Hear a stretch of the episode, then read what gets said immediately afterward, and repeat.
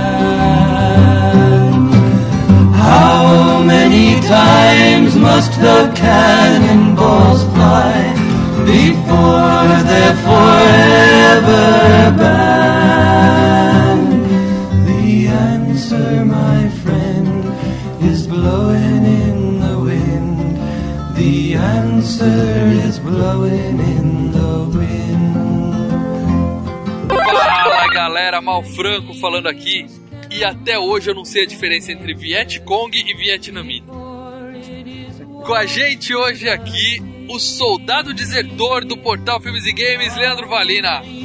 Só quem mata Barnes é Barnes. Pra ninguém.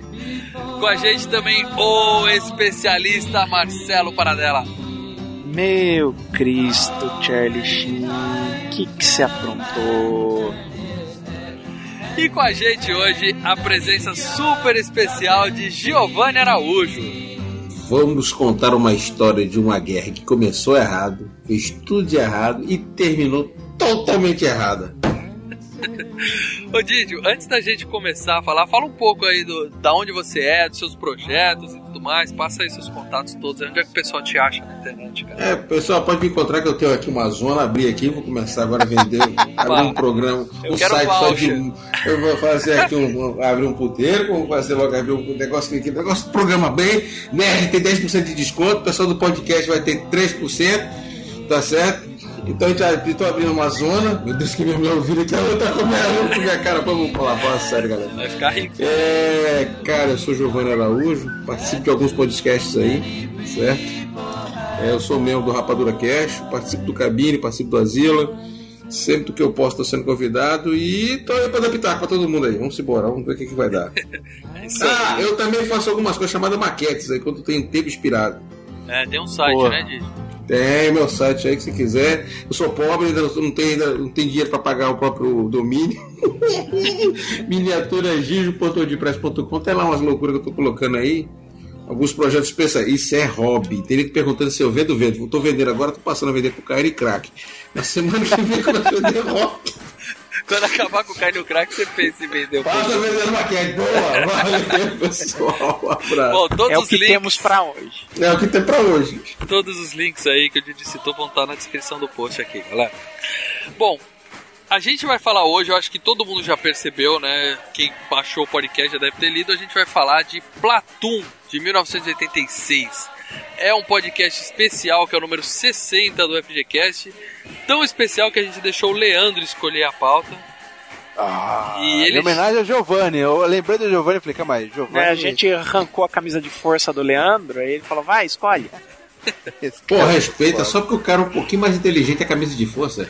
Você vê que treta, Giovanni? É, foda, meu irmão. Vou começar, a fazer- sai- vou começar a bancar maluco aqui também. Deixa com Não, quando a gente sai pra nós. gravar videoanálise, a gente traz ele na coleira, né, cara? Nossa senhora. Ô, ô Gide, eu acho que cortou porque você falou ele é um pouquinho mais inteligente, mas faltou mais inteligente que o quê? Uma meba. Olha isso. É, talvez É é, isso. deve ter sido o Skype que deixou a gente na mão.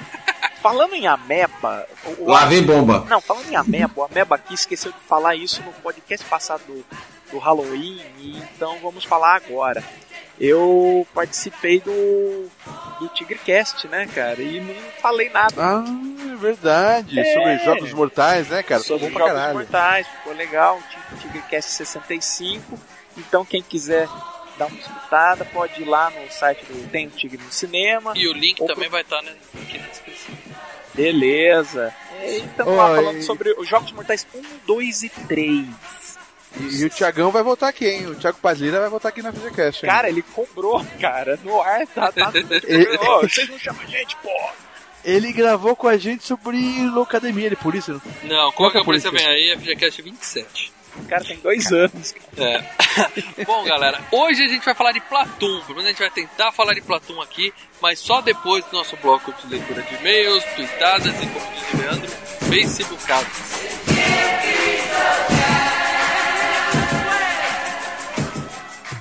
You got mail. I got mail.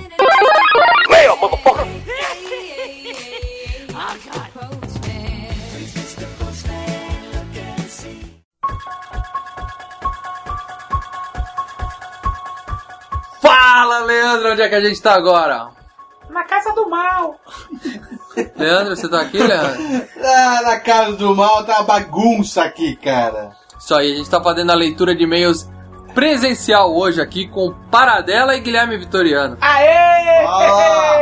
Todo mundo aqui que amanhã a gente vai na Brasil Comic Con, galera toda reunida pra esse gran, grande evento, né? Deve ser legal. evento. Deve ser Segunda legal. parte do Anime Friends desse ano, é isso?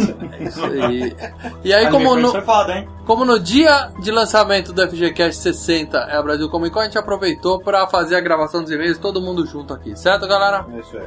Então vamos começar aqui com uma, uma informação muito importante. Que o Zé Augusto... Retarda. Não, esse é maluco. que o Augusto Ganzé deixou aqui pra gente, que ele, a gente comentou da música do White Zombie no cast, né? Que é legal pra caramba. E aí ele falou que a versão original é do KC and the Sunshine. E passou o clipe, quem quiser ver tá lá no, no post, tem lá o clipe. E é bem legal mesmo, cara. Eu vou dizer até que a música ficou melhor do que com White Zombie, cara. Pô, mas o Casey and the Sunshine Band é uma banda boa, né, Boa cara? pra caramba. O cara tem a voz meio fininha, mas tirando isso, o cara Que canta pra caralho. Muito bom mesmo. A Dayana até comentou, agradeceu lá que ela não sabia e tal, ficou super feliz com isso, certo? O que mais tem, Marcelão? Ah, o Luiz. A Luiz Apenas- Zipon, nosso Luiz Zipon. Esse. Ah, esse é o Luiz. Esse é Ele qual? assina só Luiz, então a gente vai chamar É, ele só de Luiz né? aqui. É, Oi, Zipon. Zipon, coloca o sobrenome quando você for comentar, hein, cara. Porque senão ele fica só. Luiz. Aí ele se gostou do cast, né? Ó, falou que foi um ótimo cast. Falou, é, pediu pra gente fazer um cast de um filme de terror nacional, tipo o A Meia-Noite Levarei Sua Alma, do Zé do Caixão. Vai ter que ser no 69, né? Porque é mais putaria do que terror, né? O FGCast 69. É um né? filme interessante, hein? É, e putaria. 69 tá reservado para assunto mais pesado. E aí ele comenta que isso também é bom demais. Aí, Luiz, eu já sou obrigado a discordar de novo Não, não seja, não discorde, Starman é bom demais. E aí ele fala ó, que o filme. E não acha que o filme enrola, que é o clima do Carpenter daquele tempo e tal. É verdade, a gente falou É isso no rápido, cast. não cansa, não. A gente falou isso no cast, que é, o ritmo é outro por causa da época, mas não é um filme que Tá fica enrolando, Jason, não. que Jason a cada 5 minutos mata alguém, cara, é diferente isso aí. Não, é outra, é outra coisa. O Gelaim, o Luiz Guilherme Gelaim veio agradecer que a gente colocou o Psycho Killer do Talking Heads na edição e tal. tava muito no Ele veio me agradecer, eu já dei o crédito pro Paradela, né, Marcelo? Opa, opa, que é o opa. cara que dá as dicas dos playlists, né? Inclusive, o Gelain tá seguindo a listinha aqui do, do Halloween lá no Spotify. Eu tô colocando, tô, quando dá, né? Pra colocar as músicas que tem nos casts no Spotify. Dá uma olhada, procurada lá. Procura por FGCast vocês vão encontrar. E um último comentário aqui do Rafael Antunes, que ele falou que nunca tinha visto o filme e assistiu só pra poder ouvir o cast. Aê! É, como a gente fala de filme velho e tem muito ouvinte novo, isso tem acontecido bastante, viu, cara? muito mesmo. E ele falou que não gostou, que ele esperava mais, tal, que até o, o filme até prendeu ele e tal, mas ele esperava uma coisa mais. É aquele negócio, cara. O cara tá acostumado com os filmes novos, que é gore, tá é esperando o sangue. Jason arrancando sangue. cabeça. Ah, vamos lá! E aí ele falou, o cast valorizou o filme, que é mais ou menos o que falaram no Piranha 3D. Ah, que mas aquela parte dos peitos lá da mulher é sensacional, cara. Não tem sangue, mas aqui peito. E agradecer todo mundo que deixou comentários. Zé Retada, como sempre, nos comentários aloprando. O Josier. Ó, o Guest. O Guest tá sempre comentando com a O gente. Jason Rafael! É bug do site. E aí, além disso, tem também um Carlos, apenas Carlos, que colocou um monte de curiosidade do filme lá. Quem quiser lá, passa pra dar uma olhada. E todo mundo que deixou comentário, agradeço muito, hein, galera. Obrigado, hein? Isso aí. Agora vamos partir aqui pro FGCast 60 sobre um filme. Da guerra. É, Pô, cara, foda pra tem caralho. muito mais morte que Halloween, mas não é filme de terror, é um É, mas- dramalhão foda. Não, é bom pra cacete. Eu não falei que é ruim. Então divirtam-se, FGCast 60. Platum! É isso aí, galera.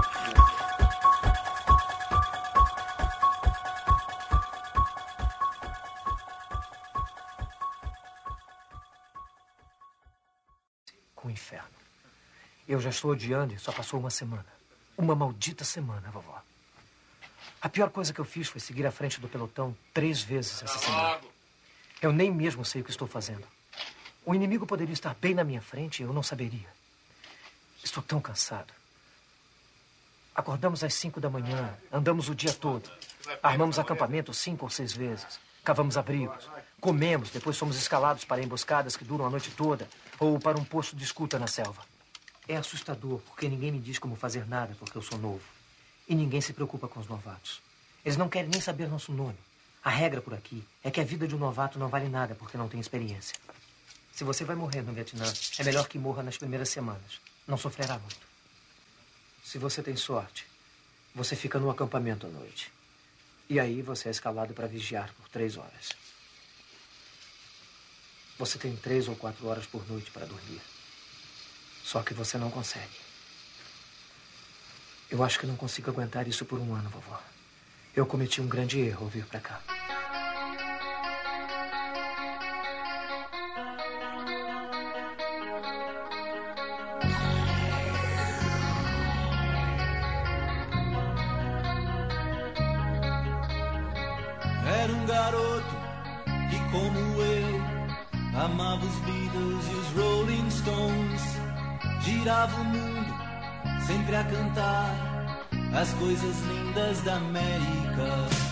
É isso aí, galera. Tamo de volta pra falar tudo de Platum de 1986.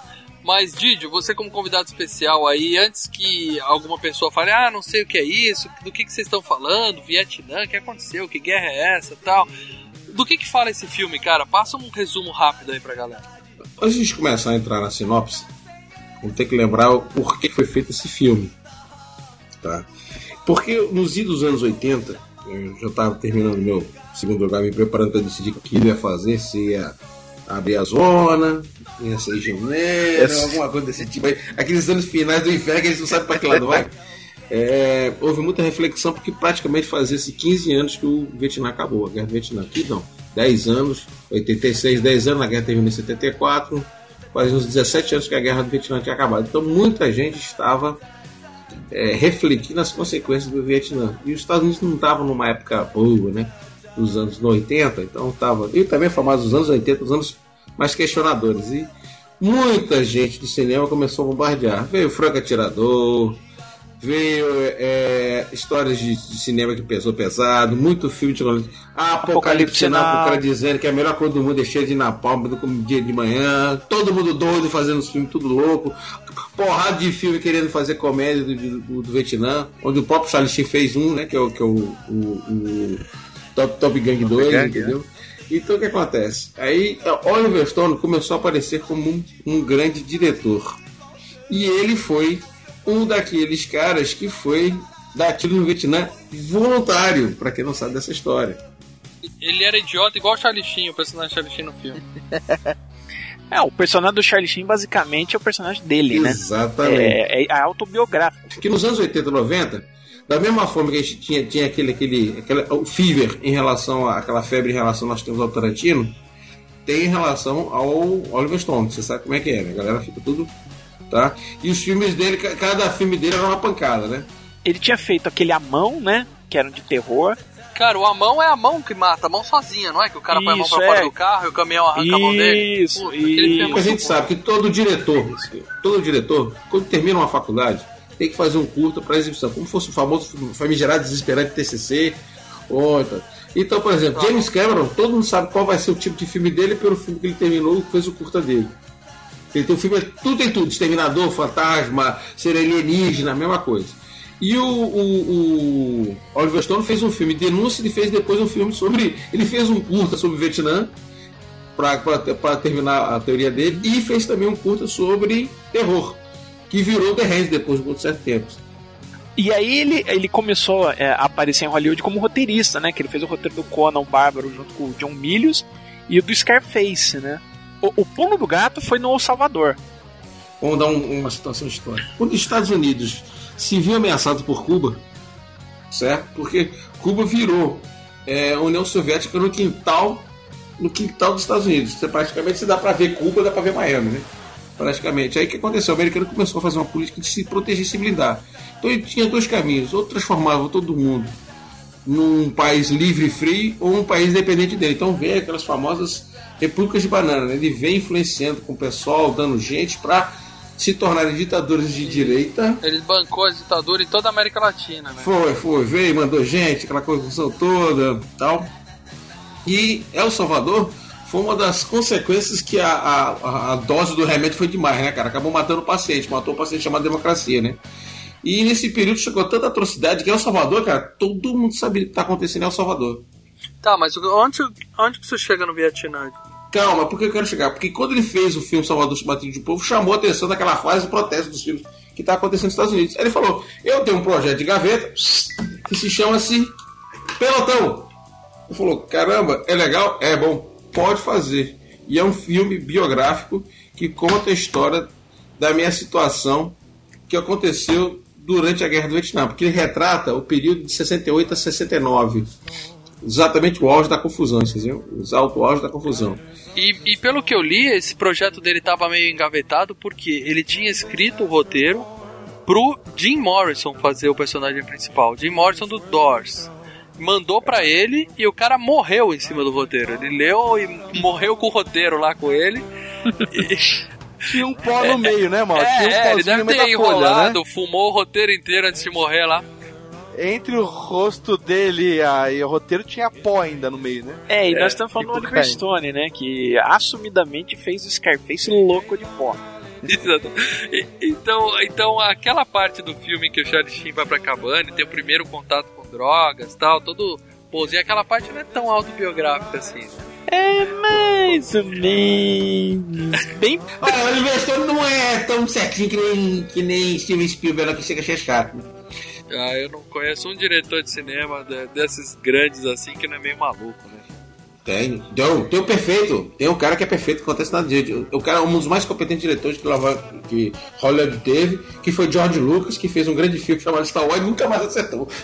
É, então. Eu acho que depois do Star Wars ele deve ter largado as drogas e aí virou aquela mala. Não, aí que começou, sabe? Porque começou a estragar tudo, fazendo aquelas porcarias. Ele transferiu as drogas pra tela, né? Foi, o, o melhor filme dele foi ele que fez, pô, foi o professor dele. Meu Deus, me perdoa. Não, o que eu tô dizendo pra você é o seguinte, então ele aproveitou a vibe dos anos 80 pra começar a pegar toda a situação que tava, assim, tava tudo estourando aqui os problemas do Vietnã, cara. Tava abrindo, já tinha, já tava já rolando filmes que já chamavam a atenção do que tava acontecendo, entendeu? Já, já tinha acabado a guerra, o pessoal já tava puto já, né? Já, é, o que aconteceu foi o seguinte, Lê. É, em 73 acabou a guerra. Em 74 Nixon renunciou, entendeu? Os Estados Unidos perdem a guerra e depois perdem o presidente. Então tava uma ferida bem aberta. E a partir do final dos anos 70, com o Apocalipse Final e Franco Atirador, começam a sair os filmes sobre o Vietnã questionando aquela guerra. E porque antes tinha saído aquele o Boinas Verdes em 67 do John Wayne, que era um um filme assim a favor da Não, foi um filme propaganda. É um filme de propaganda. Tanto que o, o- Oliver Stone viu aquele filme ficou puto. Falou, não, eu vou escrever uma resposta aos Boinas Verdes, né? Ah, tá, mas aí que eu queria chegar. O Platum é uma crítica à guerra, não é? É uma crítica à Ah, guerra. tá. Não, tudo Porra. bem, tudo bem. Porra, mal, você não viu o filme? Não, eu achei que vocês estavam querendo dizer, tava tendo muita crítica e ele veio pra rebater isso. Não, Não, ele foi fazer não. coro a essas críticas todas. Exatamente, ele, ele tá. aproveitou, ele aproveitou o momento que estavam tendo filmes sendo feitos críticos à guerra da- do Vietnã, só que o que, que ele tinha de especial? Ele realmente lutou no É, ele Vietnã. tinha Ele não é um diretor que, que ficou na faculdade e não, não se envolveu no conflito diretamente, só ficou fazendo o protesto, entendeu? Isso era algo muito diferente. Pra você ter uma ideia, esse filme é uma crítica à guerra E é o filme que eu mais gosto de guerra, cara. Puta que o projeto ficou puta da vida com a guerra e é o filme que eu. Vamos lá, é porque que aconteceu? Porque o Vietnã virou um abacaxi. Ó, que coisa horrível. É, primeiro que lembrar o seguinte: o nome Vietnã é uma corruptela às pessoas que viviam dentro do Vietnã. Então, Vietnamita e Vietcong é a mesma coisa, só que é um apelido. Aí, Vai, ó, vai, aprendi, finalmente. É um Obrigado. apelido. É um apelido. Vietcong é um, é um apelido, tá certo? É um, um termo pejorativo. É que nem nossos índios, para quem você não sabe, os, os nomes das tribos que nós temos, nossos índios, são índios que pejoravam os outros índios. A tribo Chavante, Tupi, Tupi-Guarani, não sei o que, é um tirando onda com a cara. Ou seja, os nossos índios já começavam a ser troll já desde o tempo. já. Então, os índios. É, é sério. Então, o índio, por exemplo, um Tupinambá, quer dizer, aqueles que andam de trás, uma coisa assim, não lembro direito. Então, eles, começam, eles já começavam a trollar um ao outro, um trollando o outro. É aquela história, o apelido, o apelido quando é, quando é zoado pega mais fácil. né? Pois é, então o índio, na verdade, o nome das tribos é um zoando o outro, por incrível que pareça. Mas, e o termo Vietnã é um termo corruptela para exatamente para parte exatamente do, da situação do Vietnã. Então eles não sentiam esse termo que acabou virando um, um nome principal da situação, certo? Agora, o que eu tenho que lembrar é o seguinte, que é uma coisa que foi primeira vez que já foram retratados em vários filmes com Franco Diretor e tal. O filme do Rambo chamou atenção também. Tem que lembrar disso. Também. Por quê? O Rambo, o Rambo chamou atenção. Ah, mas o Rambo foi depois, foi antes do, do Platão. Foi de Antes do 82, Platão, foi 82. 82, pô. 82. Por quê? Qual, foi a importância do Rambo? Um, a cena final, que o- o- na verdade o Rambo é baseado num livro em que o Rambo no final morre. Isso, o Rambo é, é maluco mesmo. Um detalhe importante, FGCast do Rambo, hein? É, FGCast do Rambo, link no post. 49, hein? O que que acontece? O Rambo, ele, a- o problema foi mostrado, ele trouxe a guerra na cabeça dele e tal para os Estados Unidos e ele se mete numa encrenca lá, mas não mostra o que ele passou no Vietnã pra ficar maluco daquele jeito. Mas é que É, mas ele fala bem, no final ele fala pra caralho. Eu adorei aquela parte do final. O final do Sim. filme do Rambo é excepcional. Meu, o Stallone, É. você não pode reclamar, não, que o Stallone dá um chute de vez em quando e acerta. Pelo menos o primeiro filme ele acerta. O problema é o segundo. Então o problema é o segundo, o terceiro, o quarto, é que o negócio estrambelha. O Porque, segundo ainda é bom. não, o segundo não é bom, mas o 3 e o 4, Jesus. Não, o 4, o Não, 4 é bom pra foda, caralho. O 4 é foda pra caralho. Quatro é Pra Foda pra caralho, pra caralho. Militarmente falando, é uma bosta. Ah, tá, tá tudo bem. Mas... Tá joia? Que você eu virar uma ponto .50 e disparar queima-roupa, você se lasca. Ah, Eu mas já aí- disparei e eu sei que você se lasca. Você todinho se ferra todinho. Não, você tem que entender que o Rambo, no, o, o Rambo no Rambo 4 vira o Jason, né? Ele mata o cara arrancando o pescoço do nego fora. Ah, mas desde o primeiro, eles sempre atiraram com metralhadora na altura da cintura. Isso aí é coisa, é licença poética. Não, mas porque. Não, peraí. Mas, ah, por exemplo, aquela, aquela metralhadora que o Rambo usa no filme 2 foi adaptada para virar o Predador, que é usado hoje como unidade de combate nos Estados Unidos. Aquela arma portátil foi desenvolvida na época do, do, do filme do Rambo. Teve um desenvolvimento no filme. Lembra aquele cara que lembra do filme Predador? Que, o negão, esqueci o nome dele agora. O negão não. Danny Glover. Não, que carrega o, o- a, a Predador 1, que carrega uma metralhadora Ah, portátil, hoje já está oficial. Hoje existe uma unidade de transporte chamada né, Predador, em que o cara consegue disparar a metralhadora daquele pesado, é uma minigun. Que era usada em avião, cara. cinema, Tá, so- cinema fazendo. é, né? Porra, já Power Load de lá ele já tá voltando. Mas o que eu queria falar com você é o seguinte: por que, que eu tô dando essa volta explicando? Há um tempo atrás eu tava vendo exatamente alguns as guerras secretas que tava passando do History Channel, que é muito bom de vez em quando dar um livro. Aí mostrou-se sobre a história dos veteranos da, segunda, da, da Guerra do Vietnã. Os veteranos da guerra da Segunda Guerra Mundial fizeram história, voltaram vitoriosos, se tornaram presidentes. Os, É aquela chamada grande geração, é. né? Aí dos anos. Aí fizeram. Não ficaram satisfeitos, resolveram e fizeram uma guerra da Coreia. Não deu em nada porque ainda tinham ainda o respaldo das vitórias que aconteceram na Tava- Segunda tava Guerra com a Mundial. moral, tava ainda estava com a moral. Os veteranos que voltaram do Vietnã foram escorraçados, foram chamados de matador de crianças, foram chamados de assassinos. Estupradores. Estupradores. Então, eu tava vendo um depoimento de um cara, o cara se lascou, o piloto, fez missão, se lascou, recebeu a volta. Quando ele voltou, ele foi hostilizado. Inclusive, cara, ele andava de uniforme. Vou dar um exemplo pra você. Nos anos 50, meu pai serviu de. entrou de pássaro no exército. Então, então ele andava pelas ruas orgulhosamente com o uniforme dele. Certo? E ele não tinha vergonha de andar com o uniforme que ele tinha, feliz, assim, dos anos 50, não tinha problema no Brasil. Aí o Brasil resolveu chutar o pau da barraca e fez a ditadura. Quando passou a ditadura nos anos 90, quem andava fardado era eu. Então, de certa forma, eu sofri uma certa ojeriza porque estava fardado. Você era o milico da vez. Pô, eu era o inimigo da vez, o PT, sei lá, os comunistas estavam voltando ao poder e estava saindo da velha ditadura que fez merda. Então todo aquele que estava fardado, eu não fui hostilizado. Mas tinha colegas meus que, por exemplo, eu, eu era servir na marinha. Colegas meus que eram, eram normalmente eram atacados com ketchup, Entendi, entendi. feijão. Agora a gente está desviando para um terreno um pouco perigoso aqui ao chamar o partido presidente da, da presidenta de comunista. Então vamos voltar pro filme antes que tire a gente do ar aqui. Não, calma, não tô dizendo, eu tô falando fato histórico, eu tô falando que eu vivi isso, não tô mentindo. Entendi. Agora, mas me diz uma Então o que eu coisa. quero chegar? Então o que acontece? Então toda essa passagem oserize que estava acontecendo com os veteranos de guerra também estava acontecendo de- de- é, é, abertamente, regularmente, com o que acontecia com os veteranos. Então muita gente começou a fazer filmes que ao mesmo tempo denunciavam a guerra e dizia que os soldados não eram tão culpados assim, entendeu, gente? Então, mas é que tá. É, não é todos os soldados. É que nem teve essa última guerra do, do, do, do Iraque aí. Que filmaram um soldado, outro zoando no, Fazendo no, merda. na- na- é, o que fazendo merda. repercute é quando faz merda. É, um ou outro fez merda, estuprou Isso, lá isso. e, porra, aí. Foi isso todo que ele mundo, né, mostrou, cara? Ele tá falando o seguinte, que tinha soldado bom e soldado ruim. É isso que o filme mostra. Exatamente. Tem o bonzinho e o filho da puta. Inclusive, ele faz essa, essa separação bem clara entre os dois sargentos lá, né? O William cara? Dafoe Ele, o ele mesmo Berry. fica um pouco filha da puta também, né, cara? É a questão dá da uma dualidade do homem. Entendeu? É isso, e ele deixa bem claro lá, né? Ele tem o. o- a gente tem o Charlie Sheen, né? Que é o, vamos dizer assim, o narrador da Somos história. nós, o Charlie Sheen somos nós. É uma, caracteri é, é uma característica do, do Oliver Stone, é uma característica, por exemplo, que adora fazer isso. O Steven Spielberg, eles adoram fazer isso. Você pega uma pessoa, primeiro, a partir do filme do Rambo, começou a se mostrar a guerra da visão do soldado. Por que Rambo? Começou, o Rambo foi aquele que mais concentrou a memória do soldado. Antigamente se concentrava no general, se concentrava no presidente, se concentrava. E o Rambo foi um dos primeiros filmes em que você concentrava o drama do soldado. Foi Franco Atirador que começou, Amado Regresso também foi um. Mas aí tinha muita coisa civil, mas de guerra mesmo, começou a se focar. Você, por exemplo, no filme do, do próprio Platão, você praticamente não vê oficiais. É de sargento para baixo. É, tem um tenente lá, mas é um bundão, né? Que os caras mandam nele, né? É. Por quê? Você não tem referência ao tenente. Aí você vai e continua as guerras e tal. Aí o outro apogeu foi o soldado Ryan.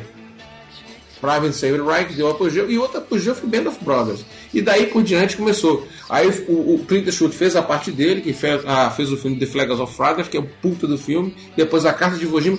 Tudo na ótica sempre de um soldado, um oficial. Soldado, nunca, por exemplo, do general Yamamoto, do general é, Kenzo, Ah, mas o general tá. O general tá atrás da escrivaninha lá no escritório, ele não tá vivendo a guerra mesmo. É, cara. mas assiste Patton mal. É um puta filme. Não, não queira comparar Patton, porque Patton não é uma, vamos dizer assim, é um general clássico, né, cara? É o cara que, É. que começou. É um general que. Vamos dar um exemplo. O Patton, Se envolve. Não, o Pato deixou os caras desesperados, porque ele pegou fama, né? Aí quando ele tava fazendo as batalhas dele que tava subindo na Itália, deu um problema nos tanques, ele desceu do tanque e começou a fazer a missão de um soldado, começou a controlar o trânsito, os trânsitos e dando esporro pro Bradley, que era o assistente dele, hein? Bom, mas falando especificamente dos filmes do Oliver Stone aqui, do diretor, que a gente tá, o Marcelo citou a mão, mas ele fez muito filme muito mais famoso, eu diria até melhores que Platão, na minha opinião, vários. É evolução, né, cara? É, Wall Street, Poder e Cobiça, né? O O primeiro Wall Street é, é, É bom. Gasta, eu não gasto. Não, não, o primeiro Wall Street foi bom, eu assisti no cinema, porque chamou. Ninguém teve coragem de fazer o Wall Street daquela forma. O novo eu não vi ainda. O novo eu não vi ainda. O... Tirando Sheila Buff, é, o, o- o Wall Street 2 até que é, é de que meio- passa. O Michael Douglas é foda. Mas teve, teve um filme bom, que foi aquele filme lá do, do, do filme muito importante pra minha formação pessoal, que foi o Alexandre. um filmezinho, desculpa aí, cara. O Oliver Stone fez um filme legal, mas lembou os fatos históricos, deturpou as coisas. É um filme legal. Ele tentou falar demais, ele se focou numa coisa, não era pra focar tanto. Aí, Bom, mas eu assistam do, dele, vocês têm que assistir Assassinos por Natureza, que Puta é bom pra filme. caralho. puta filme. Reviravolta com champanhe, que é legal muito pra caralho. Não, Natural Born Killer, que puta que pariu, que eu acho do cacete. Nascido em 4 de julho também é muito bom. Ah, não, não gosto. Aí eu também não é muito minha Pedro não gosta não, porra? Filme, Eu gosto, joga pra caralho. E ele fez um domingo qualquer, que é um filme sobre a NFL, que é legal é pra do caralho. cacete. Esse é do cacete. Ele foi outro, filme, é outro foda. filme que ele queria fazer uma certa denúncia, né? E ele fez, ele, ele na época até falou, né? Vou fazer um filme que eu gosto. Ele foi esse domingo qualquer, né? Ele gostava muito de futebol americano, já comprou É. time. Aham. Pra Mas, ah, então, mas também é autobiográfico que nem ele? Que nem o do Platum? Não, não. Aí é. aí é- Não, porque o do bem qualquer fala do treinador, não fala do, do dono É. da equipe nem nada. Foca no treinador. E o Domingo Qualquer ele faz, na verdade, uma denúncia sobre como está a situação do esporte americano, que está completamente, é, vamos dizer assim, vendido, né, cara? é, virou É, um produto e deixou de ser um esporte. deixou de ser esporte. E tem, é claro, um outro filme foda dele, né, que a gente não pode deixar de citar, né? JFK. JFK, E aí Oscar e tal. o filme que todo mundo diz que ele é o cara da polêmica. Olha para. Ah, sim, né? Ó, mas vou falar, hein? Vou falar, Platum é o melhor de todos esses aí, cara. Platum é Não. E ele fez Não. The Doors também, né? Que ele era fã do Doors, Ai. tanto que ele, que ele escreveu o Platon pro Jim Morrison, depois ele conseguiu fazer um filme em homenagem ao Doors. É, poderia ter. Não ter feito isso, viu? Cara, eu Nossa. assisti o Doors há muito tempo, nem fico, é um meio viajado o filme, nem Cara, teve porra é- nenhuma. Se to- Gente, vocês têm que entender.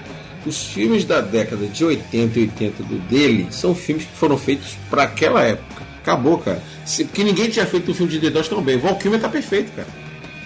Não, o Val Kilmer tá ótimo. É o cara. O problema é o, é o- é o filme em si mesmo. Eu acho que esse filme era dos anos 70, Didi, não era nem pros anos 80, tinha que estar meio chapado. O filme do Doors tem que ser Não, como é que vai fazer? O cara, o cara não ficava drogado. A droga ele tirava de vez em quando ele ficava lúcido. Era diferente, pô.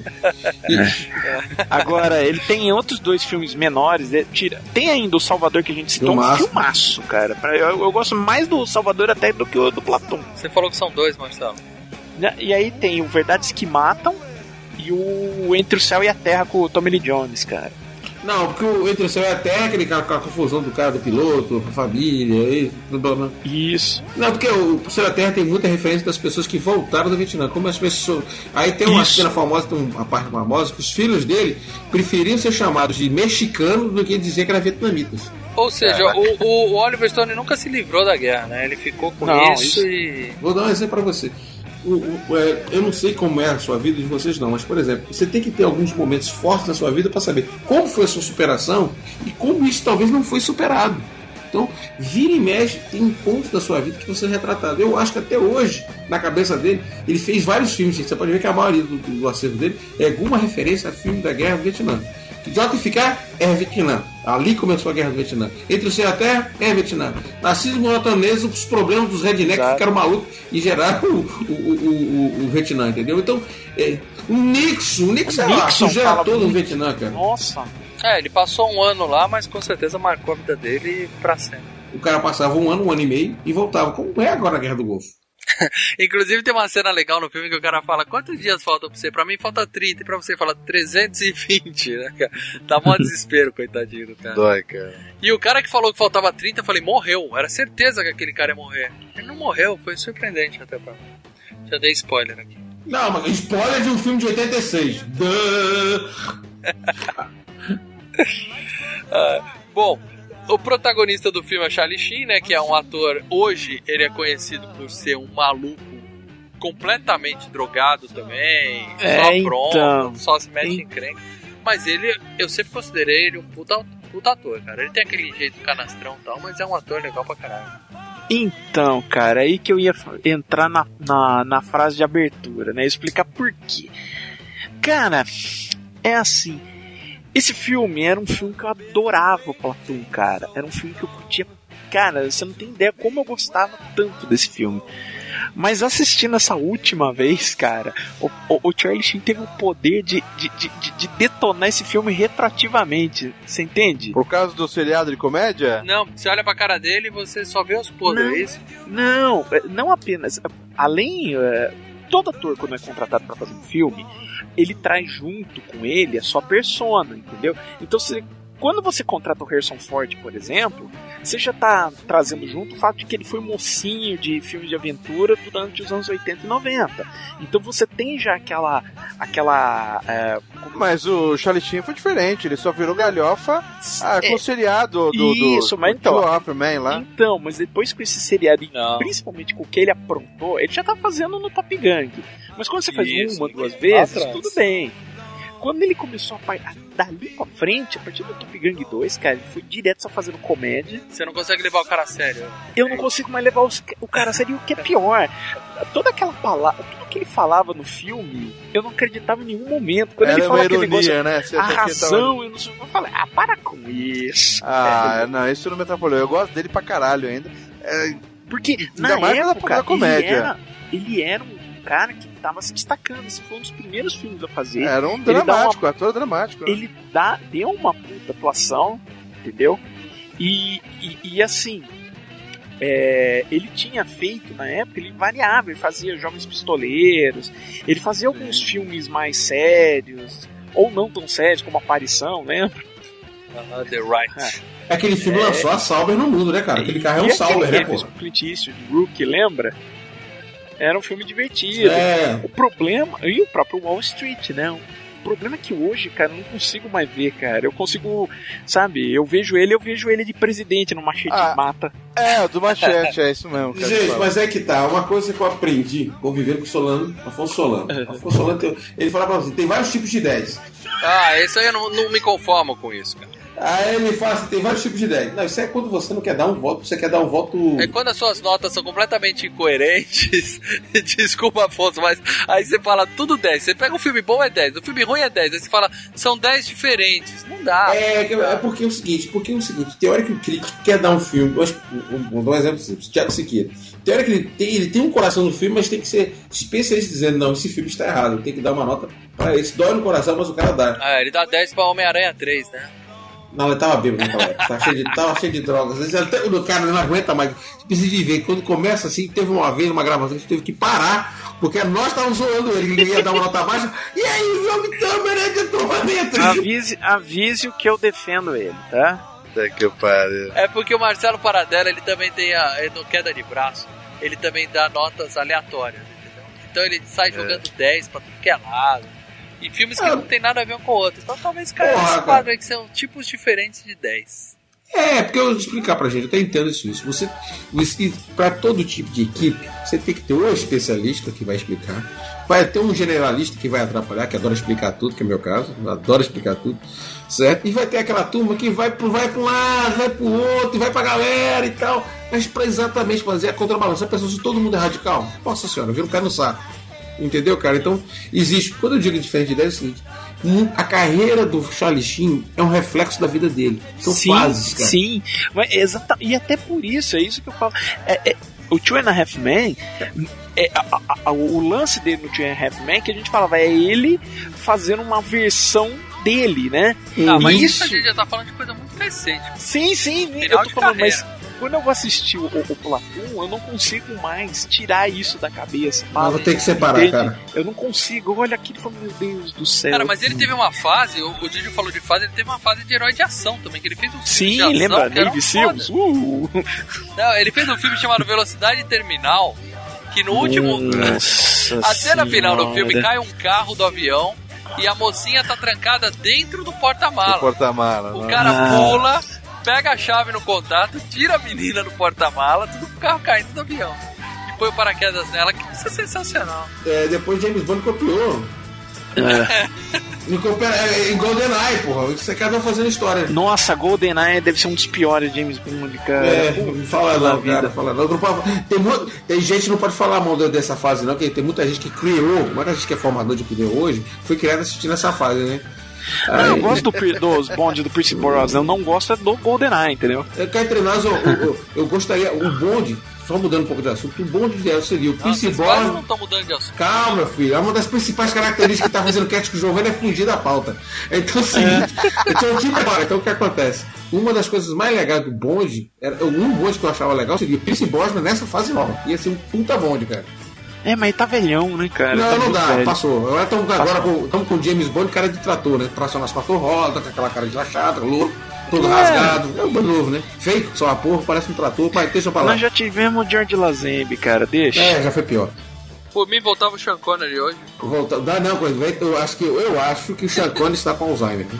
Eu acho que é alguma coisa mais ou menos desse Ninguém tipo. quer avisar, ninguém quer dizer e tal, mas abafado. Porque se ele tivesse inteiro, ele fazia o Skyfall. Pode ter certeza disso.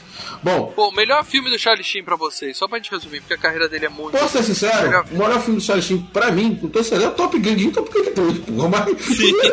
Puta, é o Top Gang. É, eu também. ah, eu vai também ser gosto. unânime, vai ser unânime. Top É. Gang, cara. E vocês falam do Two and a Half Men, mas a melhor série dele foi Spin City, que ele entrou no lugar do Michael J. Fox quando ele É, teve mas a, pai. a Spin City, né, ele ainda não tava fazendo, não tava nessa não tava vibe. soltinho ainda, né? Mas era muito engraçado. Sim, Spin City era legal. Ou então a participação especial dele no nosso clássico eterno, certo? Não tá ele curtindo a vida do doidado, que ele aparece um, um doidão, tava doido. Ele é namorado da. da Ele é namorado, né, é o ficante, não é namorado, não. Ele fica com a irmã do, do Ferris Bueller. É o ficante. Cara, aquilo ali foi, foi é, premonitório, né, cara? Bom, outro fodão do filme, William Dafoe. Esse aí, ele fez um monte de filme antigo, tipo Mississippi. Dá medo, hein? Cara, ele é bom ator, ele é bom ator pra Ele caralho. é do caralho, é do caralho. Se bem que meu irmão falou, você tá falando do Charlie Sheen, né?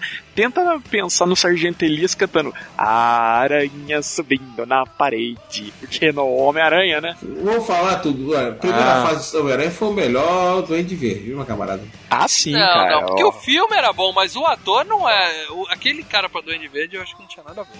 Quem? É o que o Dafoe? filme era legal. É, é, eu acho que não vira, Nossa, cara, tá não louco. O Dafoe não... Pra conseguir vender o filme, Sam É. Raimi tem que falar, não, tô com o William Dafoe, senão eu não conseguia vender não, pô. Ó, É, filme cara. bom com o William Dafoe é Corpo em Evidência, que ele chupa Madonna em cima Ah, um bom filmezinho ruim. Ah, ali é filmaço. Filmaço. É, eu, eu perdi essa oportunidade, mas amigos meus viram que você soube que o William Dafoe passou um período em São Paulo fazendo uma peça de teatro, né? Foi, foi. Ele fez agora, faz o quê? Uns dois, três meses atrás, né? Um pouquinho mais. Não, vai Sério? é em São Paulo. Isso, Caraca! Cara, pois é, caraca, É. você vai, ele apresenta o show, tenta falar em português com quem tá na rua, sai pra comer na frente com a galera. É um ator muito mais pelo show que muito ator brasileirinho de malhação, o caralho a quatro, muito menos assim. Sai pra bater papo, troca uma ideia, conversa com o pessoal, e aí tudo Pô, beleza. perdi essa chance, hein, velho. Ele é um ator do Caraca. povo. Não, não tem frescura, cara. E o cara tem uma porrada de indicação no Oscar, cara. Cara, não, ele é. Ele tem que ver. Ele foi indicado É. duas vezes, cara. Sombra do Vampiro. Pela Sombra do Vampiro e pelo Platum. do Eu só fiquei traumatizado com ele e com o Anticristo, cara. Aquele, aquele deu medo. Não, o problema não é ele, é o louco do diretor. Cara, É. o Montreux é maluco, entendeu? Ele tá Não é? Ninfomaníaca e parte 1 e 2 também. né? Tá. Lavontré chama esses caras. Por quê? São, eh, os filmes de Lavontré têm que ser atores teatrais. É. Porque senão o cara não aguenta o filme, cara. O filme é muito pesado. segura. Por exemplo, toda atriz que chega lá tem que fazer sexo real mesmo na frente do cara. O cara obriga a pessoa, então quer dizer, o cara tem que ter um pé no teatro pra fazer isso. Cara, mas esse Anticristo é, é foda. O cara, o cara é foda, viu, bicho? O cara. Caraca. Transou com a atriz, teve que fazer o papel. Eu queria saber como é que trabalha a cabeça da mulher dele, né? Que é, estou transando pela arte. Não, não tem. Ah, dá uns milhões pra ela e tá tudo bem. Lá vamos ter. Agora vamos fazer uma experiência diferente. Você vai dar pro negão. negão, Aí o cara- primo do Kid Jamaica. Agora, O cara tem que ser Tem ator que pra ator caralho, pra hein? agora você vai fazer Brookback Mountain versão real com o Kid Oscar? Jamaica. Quer Oscar, Quer Oscar? Batista? Vai ser agora com o Kid Jamaica. Você quer Oscar? Então vai vir aqui. Oscar, vem cá. Meu Deus do céu. Mas eu acho do jeito que o William Dafoe é louco é capaz de interpretar, né? Agora, o legal, assim, o interessante no Platum é que é, ele e o Tom Berenger, eles foram escalados exatamente nos papéis inversos que eles estavam acostumando a fazer. Exato. O William Dafoe só tava fazendo o bandido e o Tom Berenger era os mocinhos de filmes policiais, né? Até porque o William Defoe ele tem cara de bandido, né, cara? Cara, ele tem cara de doido. Não, Ah, ele doido. tem cara Ó. de monstro. Tá cara horrível na porra. Vamos lembrar, Ruas de Fogo, lembra? Ele era. Puta que pariu. O filme só é bom só ter sonado. Se bem que aquele filme é uma fábula do rock, né? Lembra-se disso. É bem legal aquele filme. E o Viver e Morrer em Los Angeles, que ele era o bandido. E o Tom Berenger, o que, que ele fazia de monstro? Caramba, meu irmão, Não, pelo amor de Deus, cara. O cara já foi bandido, já foi melhor. Já foi, foi vaqueiro, já foi policial, já foi atirador de elite. Tudo antes, não, tô falando antes de 86. É, mas tudo depois, né, cara? Tom É, Berenger, então. esses filmes.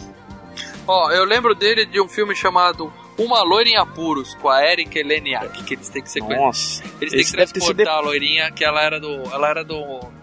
fazia sucesso no Baywatch na época, e eles têm que transportar, ela era uma presidiária, ele era um policial. Ah, e tinha que- Lembro. Lembra, Lei Peitinhos? sim, é, não é a loirinha do Amor de Família, não? Cristina Applegate, não é não. Ah, não. Erika Deniak. Eu tinha Playboy dela. Eu tenho. coleção. Meu irmão, tu tem coleção da Playboy, é? Não, eu joguei fora. Se a minha esposa Não, ouvir isso, eu não tem joguei fora. perigo, cara. Tá, tá mentindo. Ninguém ouve podcast. Pode ficar frio. Só 3 milhões de pessoas. Vem cá, só uma pergunta. Qual, a partir de que ano que você tem? Cara, eu comecei na época da Vendramini, acho que como todo mundo, né, cara? 80 e pouco. Caralho, a Vendramini é um clássico. Você sabia que essa aí ela tirou foto de menor de idade, né, cara? É. Não, 18 anos, 18 anos. Não, senhor. Não, ela senhor. tinha 16 anos que tirou essas fotos, meu cara. Essa aí é uma Playboy proibida, essa daí. Pode guardar que vale dinheiro, viu? Ela conseguiu emancipação da, da idade dela pra poder. Não é fazer- não, não, é não. An- anos 90, tudo vale, vale tudo. Então, olha, eu vou dar um exemplo pra você. Eu estava, eu era criança, meu pai tinha 3 milhões de armas dentro de casa e eu brincava de policiador com 44 na mão, meu irmão com uma carabina. Sem, sem, sem bala, né, amigão? Não, não, não, ele já testou usar bala, papai não deixou, não. Ele tentar botar as balas e não deixava. Deu, deu os fechinhos pra gente brincar. Ó, Seu irmão tá vivo. Tô falando sério, meu irmão agora é coronel do exército. Agora. Não, ninguém morreu por causa disso, cara. Bom, Porra. agora sim, de filmes legais que a gente tava falando do William Dafoe, lembra? Hum, Tem A Última Tentação de Cristo, filmão. que é um filmaço. Mississippi em Chamas. Nascido em 4 aí- de julho, ele tá também, né? Ah, é participação, né? Agora, tem. fi- E aquele Existence, lembra? Do David Cronenberg? Muito difícil o filme. Eita, só não sei Cara. como é que eu assisti aquele filme. Que é um Matrix melhorado, né, cara? É, mas eu dormi pra cacete no filme. Cara, que filme legal, cara. Agora, Assiste e filme, Evidência com a Madonna que vocês não vão dormir. agora filme ruim é Velocidade Máxima 2. Aqui Não, vai, meu né? filho, agora tem filmes clássicos. Ele fez o Nemo. Quem? Ah, é. Ele, fez o Nemo, a voz daquele peixe todo machucado na cara, que é o cara que tenta fugir com ele, eu acho que é o. É verdade, é ele mesmo, cara. Ele, tenta, ele fez o Nemo, eu reconheci na hora, porque eu, eu, tinha, eu, eu tinha uma mania assim, quando eu assisti, os- todo, ainda tenho, né? Eu assisto filme de animação, assisto em- na nossa língua, e isso, assisto original também, Sim, assisto todos sim. dois.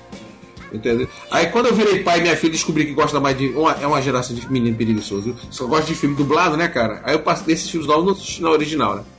Eu tenho que ver depois no DVD. Mas é incrível mesmo, essa geração adora filme dublado, que é impressionante. Acho que foi todo mundo foi criado, tanto, tanta coisa dublada que o cara Dublado. E a dublagem E o- brasileira tá boa também. Não é isso não, porque os, du- os dubladores agora você sabe quem são as pessoas, né? É. Guilherme Briggs fez esse trabalho muito bem feito, botou cara na dublador. Hoje, quando você ouve o Superando, quem é? Guilherme Briggs, né? Então é assim, cara. Então a dublagem brasileira. Agora, pô, agora, outros atores desse filme que vale a pena ser citado. Tem a participação, uma pontinha do Johnny Depp, mas na época ele ainda não era nada, né? Ele era só vítima. Não, já tinha feito já o Uso da Lei, minha filha. Calma, Bela. É, ah, ele já era já- atorzinho de seriado? Já, Já? meu É. filho. Não, já, Já, tava tinha chamando. feito a Hora do Pesadelo, né? Já, tem hora do pesadelo foi, foi, Parece foi, foi papado, foi, foi rabado pelo. Oh, meu Deus do céu. É, foi Krueger. chupado pela cama. Não, foi rabado, ali foi rabado pelo Fred. E temos o Forrest Whitaker, que esse é um atorzaço mesmo. Bom ator. Dá pra dizer que ele tá sempre com a mesma cara, mas é porque a cara dele é torta mesmo, né? Então não dá pra evitar. é, Steven Spielberg, o próprio Oliver Stone, o Martin Scorsese, ou Martin Scorsese, como o pessoal fala, são pessoas que lançam atores. Eles projetam atores. Então ele pegou uma galera já sedimentada, que foi o caso Tom Benji, o próprio Charlie Sheen, e botou muita gente que aparecer. Kevin Dillon apareceu depois, entendeu? Johnny Depp apareceu. Não, o próprio Charlie Sheen era um dos primeiros filmes dele também. Não, vou, era- ele já, já era conhecido lá nos Estados Unidos, já estava famoso porque era filho do homem, né? Ah, era só filho do homem, mas assim, filme mesmo com ele, assim, botando a cara. Zero. É, zero. E, e vale dizer que esse filme foi oferecido, né, antes pro Jim Morrison, do Doors, e pro irmão mais velho do Charlie Sheen, O Emílio Esteves. Emílio Esteves. Que hoje, coitado, ninguém lembra dele. É, e aí o filme acabou É. engavetado, tal, porque o Charlie Sheen era muito novo na época, e não rolou o filme. Aí quando o filme foi pra frente, o Esteves já tava mais velho, já tava com outros projetos, aí caiu no colo do Charlie Sheen. Não, mas ele que chamou a atenção foi exatamente. O Charlie Sheen fez um filme que é uma referência a um filme sério que o pai também tinha feito já. Né? É. Que é Apocalipse Sinal é um puta um filme, né, cara? Que é um filme até hoje, é um filme que é dimensional, né, cara? A gente pensou em fazer do Apocalipse Sinal em vez do Platão, mas a gente chegou à Platão é conclusão melhor, que, Platão é é, melhor.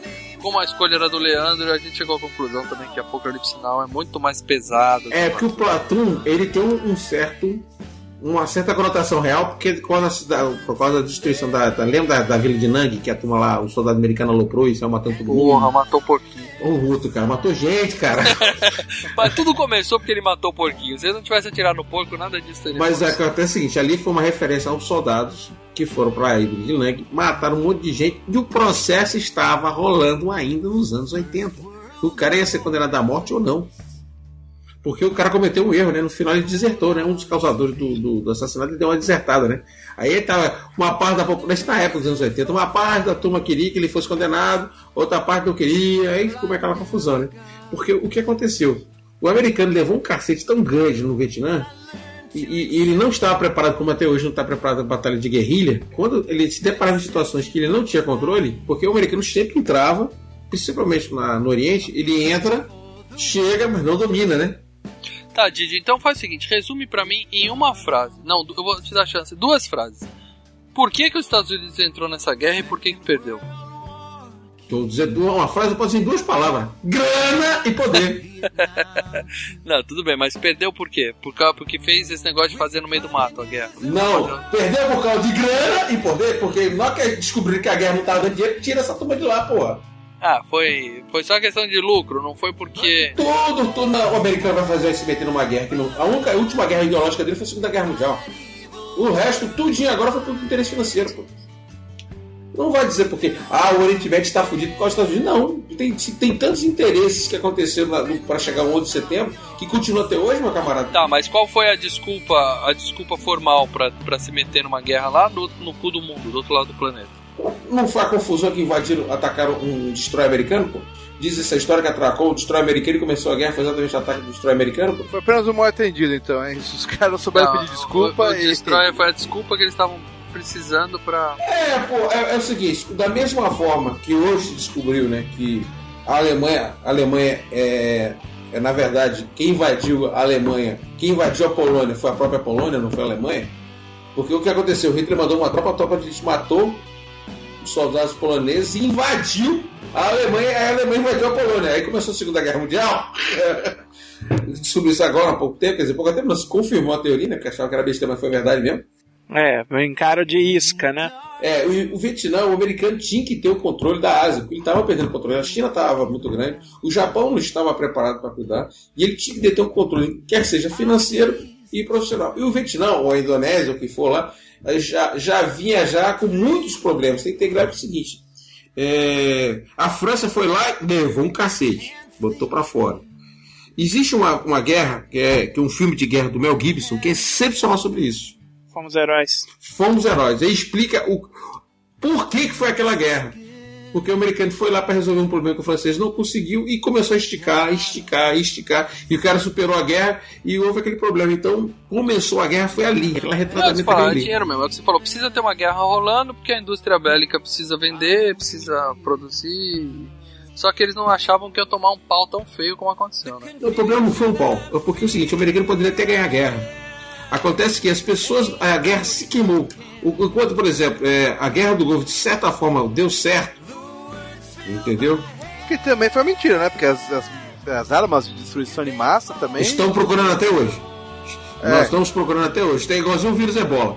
É, Então vamos procurar até hoje o vírus ebola. Então, Mas os americanos fazem vista grossa e, como você falou, o, o problema é, é perder a moral em casa. né? E o que aconteceu? Uma Então, mas em, número, no Vietnã, em número de soldados, morreu muito mais americano do que os. Não, não tem nem comparação, pelo amor de Deus. Nossa, que isso. Nossa senhora. O, o que morreu de Vietcong ali era.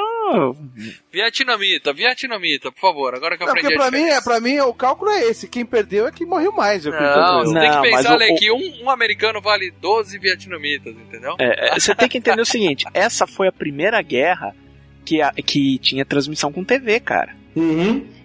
E não tinha como é hoje que o pessoal de TV ele tem que passar por uma vistoria, tem- o cara tem que seguir a- as normas da, da turma militar dos Estados Unidos. Não, o cara ia junto, mostrava nego levando bala, entendeu?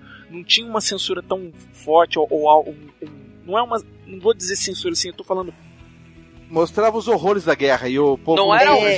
vivo, não era ao vivo, mas tinha. Era que nem o Facebook hoje, é isso? Entenda, pra- hoje, pra você ser. co- é, ser aquele embedded que os negros falavam, lembra? Lá na Guerra Uhum. do Golfo, você tinha que é, pegar, crachá, credencial com o Assinar um exército, monte tava- de coisa. assinar um monte de coisa, então você tava meio que ah, quase Controlado. que sendo mais é, RP do que fazendo um trabalho de jornalismo, entendeu? Porque você só mostrava aquilo que o- os militares deixam.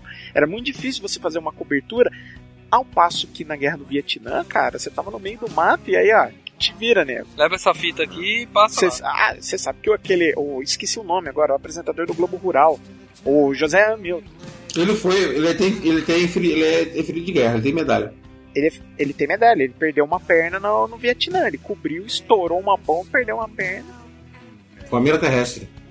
Mina terrestre. Terrestre. Não, gente, porque eu vou explicar. O problema todo do Vietnã foi o seguinte: o americano.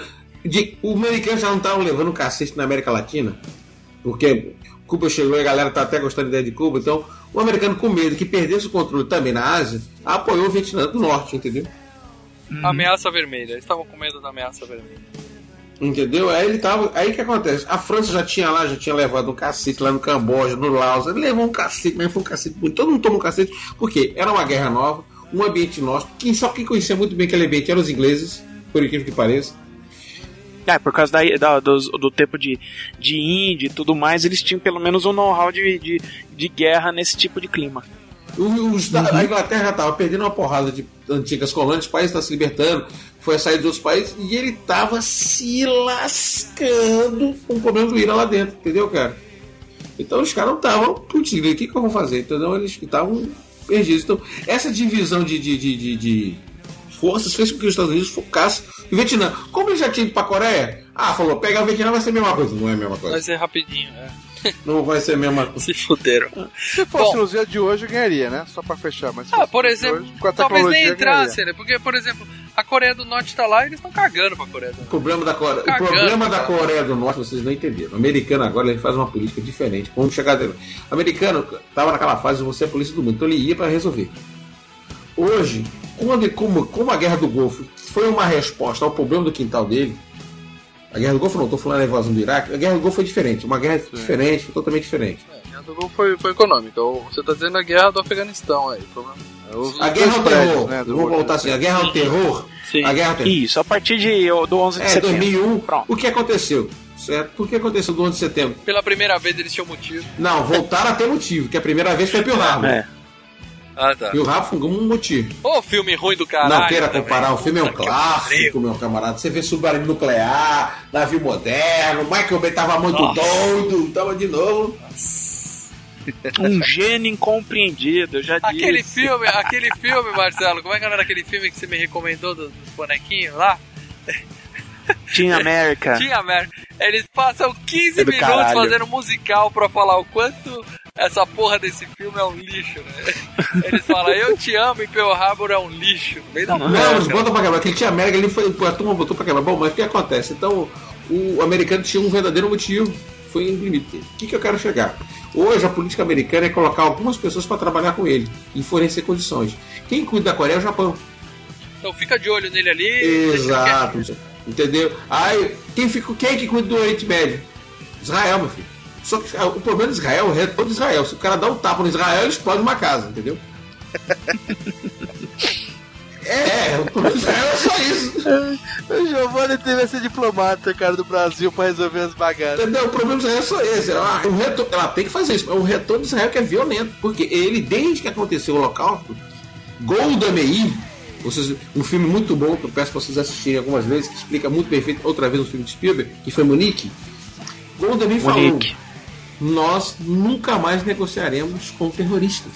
A famosa frase de não negociar com terroristas foi de Golda Meir. A primeira Meir de Cato Machado. Ih, não vai segurar a peteca, botou pra quebrar, matou todos. Bom, Marcelão, fala pra gente da grana de Platão, por favor, cara. Grana de Platão, vamos lá. Informação muito importante agora que olhem, vejam bem, o orçamento desse filme era de 6 milhões. É um filme indie. 6. Com tanto ator foda assim, velho. É, não era tão foda na época, né? cara? Ah, o William Defoe já era caro, o Tom Barron era caro já, esses caras. Fazia por três pacotes de cocaína, meu Deus do céu, eu falei. É, cara. Até hoje. Fica lá, a boca, hoje são seis. Hoje é seis. E, e rendeu só nos Estados Unidos, entendeu? 138 milhões e meio de É dólares. foda, é foda. Filmão, filmão. Pena que é uma história fechada e não rola um Platum 2, né? Não teria como, senão eles teriam dado um jeito de fazer uma sequência, né, cara? Agora, o mais, o mais divertido, né? É você ver o, o- o- os filmes que ele estava enfrentando, né? Porque, assim, para concorrer ao Oscar, o Platoon, ele teve um lançamento limitado no, nos Estados Unidos, só em algumas salas para dizer, olha, estreou em 86, entendeu? Exatamente. Como é um filme pequeno e que vai render melhor no boca a boca, você faz um lançamento limitado em Nova York, Los Angeles, em algumas cidades, para poder, é, com esperança de ser indicado ao Oscar, e aí, confirmando as indicações, você faz um mega lançamento. Ó, esse filme tá indicado, hein? Esse filme é bom. Esse filme vai Pra ser foda. né? Você faz uma pré-estreia um bom tempo É, antes. Então, tipo, ele estreou, cara. Quem tava de primeiro lugar nas bilheterias era o retorno do Menino Dourado, do Ed Murphy, lembra? O rápido do Caraca. Menino Dourado. É o rápido do Menino Espetacular. Dourado. Espetacular. Agora, quando ele teve o lançamento mesmo de Wide, né, cara, ele botou pra baixo aquele segundo filme do Alan Quaterman, lembra? Ah, lixo. Com a Sharon Stone. E também detonou na- nas semanas seguintes o Manequim e Falcão campeão dos campeões. Porra. Tem um show juntou do Stallone? isso. Isso. É, não juntou era, uma, isso. não era uma concorrência muito forte, vai, cara. Manequim. É, Falcão. Mas olha, agora eu falar, mas quando ele concorreu ao Oscar, só filme porrada, viu? Quais que eram os Só. outros co- concorrentes? Vocês lembram? Filhos do Silêncio, Cara, Filhos do Silêncio é um filme bom. Dramalhão é, da porra. Hannah, Hannah e seus irmãos, que é um filmezinho do, do, do coitado do, É, é um bom do, filme. do Judy Allen. Bom filme E um puta filme do Al Pacino chamado A, A Missão. Não, Robert De Niro. Robert De Niro Al Pacino. Robert De Niro Al Pacino é tudo A um missão é outro. aquele do. do... Dos franciscanos. Tá, mas ele tá Isso. falando da descoberta da América lá? Da... Isso. Bom, a gente acompanha o Charlie Sheen né, na guerra com, essa, com com esse problema todo, mas assim, a questão principal do filme é passar a ideia de que um ano, mostrar como foi um ano do soldado, se bem que ele não chega a completar um ano, né? Um ano do soldado no Vietnã, mostrando na real, vamos dizer assim, né? A ideia dele era mostrar a realidade da guerra para os americanos, certo? O objetivo do, do cara era esse, acho que foi por isso que o filme foi foda. Esses, esses dois sargentos, o Elias e o. Embora são Barney, antagonistas. São antagonistas. Então, mas eles existiram na real? São baseados em caras. Não, são baseados. Todos os personagens são baseados em pessoas que o Oliver Stone É, conviveu. Ele porque ninguém é tão safado ou tão bonzinho, entendeu? Ele deve ter dado uma. O cinema dá aquela, aquela potencializada. né, Dramatizada. Porque é o seguinte, eu te explicar uma coisa. O filme tem, tem um cara que já vem há muito tempo dando consultoria nos filmes. Que as pessoas já começam. O velho Daily Day. O Daily Day. O Daily Day. Daily que Ele, é- ele, ele é um ex-marine, é um ranger também. Ele foi melhor, ele foi um ex-ranger, né? Então ele conta a história toda a consultoria. Então, quando ele fala que participou da Guerra Vietnã, aquela coisa toda, tudo mais, né? Então, o que acontece? Esse cara sempre no que eu posso falar até com experiência militar, você sempre tem as duas forças antagônicas. Ó, quando a gente estava fazendo um treinamento básico, tranquilo, aquela coisa toda, aí então tinha aqueles caras metidos a PQD e tal, os fortão, então. Tá, mas peraí, Didi, passa um, passa um resumo. Você serviu aonde? O quê? Na Marinha, sou ex- sou ex-oficial de Marinha, sou oficial, sou oficial da reserva de Marinha, fiquei 11 anos da minha vida, certo? Trabalhei na Marinha de Guerra, depois fui pra Marinha Mercante. Nessa brincadeirinha, rodei mais de 50 países na minha vida, conheci mais de 50 países. Caraca. Você conheceu os países ou conheceu o porto dos países? As duas coisas, tanto o porto quanto Você o país. tinha autorização pra desembarcar ou entrava quatro prostitutas, ficava dois Não, dias porto? essas putarias a gente fazia mais no Brasil. Aí.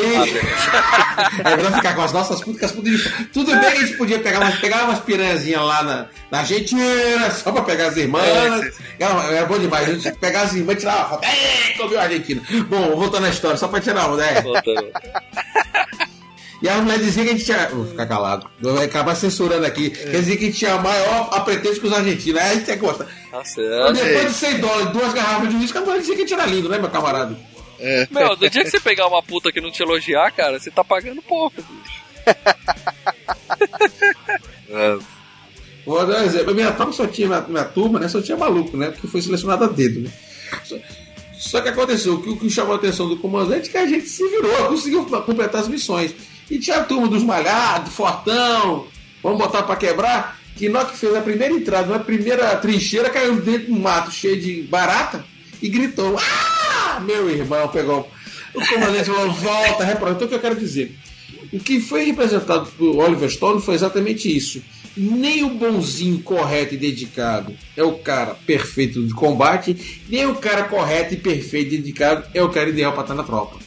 Não, tudo bem, mas nesse filme a- as personalidades são bem definidas Não, e claras de todo mundo. Você tem o filho da puta, você tem o desertor, você tem o bonzinho, você tem o, o novato. Não é isso que você falou das pessoas se revelarem diferentes. Por que o dualismo? Porque você sabe o seguinte: quem é que vai dar o esporro no tenente fazendo merda? É o Barnes que vai lá e mete o capacete dele e manda resolver. E quando quem tá se lascando no tiroteio lá é o Elias, cara. É, mas o Barnes também faz merda, manda um monte de cara novato pra. pra, pra uma, uma- uma batalha lá, né? Mas não tinha escolha, Lê. Só tinha novato, os caras estavam mortos. Não, tinha, não, no início ele fala, o Elias, a principal briga com o Elias e o Barney é que no início o Elias fala, pô, você vai mandar a gente e não vai mandar os caras porque os outros é, precisam descansar, mas comigo só tem novato, o cara que chegou Hum, hoje. É que um age com o coração. Tanto que dá a intenção que o Barney tem aqueles outros amigos lá que na Costa Quente e os caras preferem descansar, dormir um dia pra não ir na, na, na, na- na luta. É que tem uma coisa, né? É, a ideia do Oliver Stone, nesse caso também, em representar. Lembra que eu falei a dualidade do homem? Ele usava o Barnes e o, o, o, o Elias como contraponto. Vocês podem falar Berenguer e Dafoe, porque eu não o sei quem é Elias é o cara Elias. feio. E o, ba- o, ba- o é o outro menos feio. O, o cara com a cara toda costurada é o menos feio, né? Pra você ver como o cara é monstro, esse filho da Dafoe, né, cara? Mas então vamos lá. Ele usava o Berenger e o Dafoe como contrapontos pro dilema que o Charlie Sheen vivia. Tanto que ele até fala, é, a- a- não sei se a minha alma tá mais com, com o Barnes ou com o Elias, entendeu? Aquele lance. O Charlie Sheen no início, ele, ele fica a favor do Barney, depois Barnes, que ele ele muda fala, pro esse- Elias. Esse cara sabe o que tá fazendo. Mas o Eu que é vou ficar interessante. do lado dele. É, mas o que é interessante é que mesmo assim ele ainda tem a- a- a- algumas percepções de que o Barnes faz algumas coisas é, em termos militares que ele concorda e entendeu? Ele, ele tá nesse dilema. Ele fica o filme inteiro. é, Razão e o coração, né? exato. Não, peraí, peraí. O dilema acaba naquela parte do filme que eles chegam numa, numa vila e o cara mata a mulher que tá enchendo o saco dele lá. Porque ele mata o porco, né? E começa a torturar porque eles acham armas. E ele sabe que os caras sabem alguma coisa sobre os Não, o vietnamitas. que estiveram lá. dilema do Charlie Sheen acaba quando o Barnes deixa o Elias pra morrer. Não, mas não só antes Dilema. disso. Antes Não. disso, quando ele mata a velhinha, já, já a bicha pega. Não, mas ali ele ainda tá envolvido no meio da, da, da, da guerra em si, entendeu? Do clima de guerra. É, é, Quando porque o- ele até, ele até zoa com o coitado lá do É, aleijado ele lá. pira, Ele ainda ele- tava meio doido mesmo.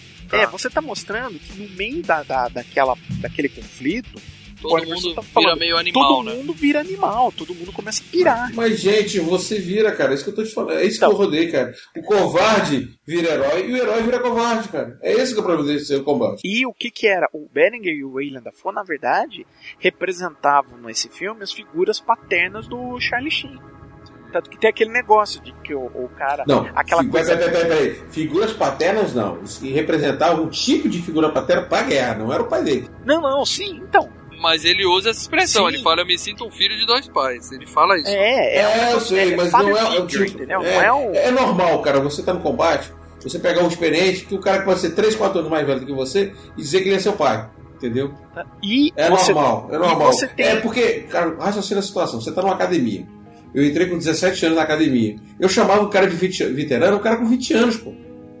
É, mas o, o que eu tô falando é que o, o, o Stone tava fazendo de propósito algumas coisas nesse sentido, porque você vê que o, o final, basicamente, é de piano, né?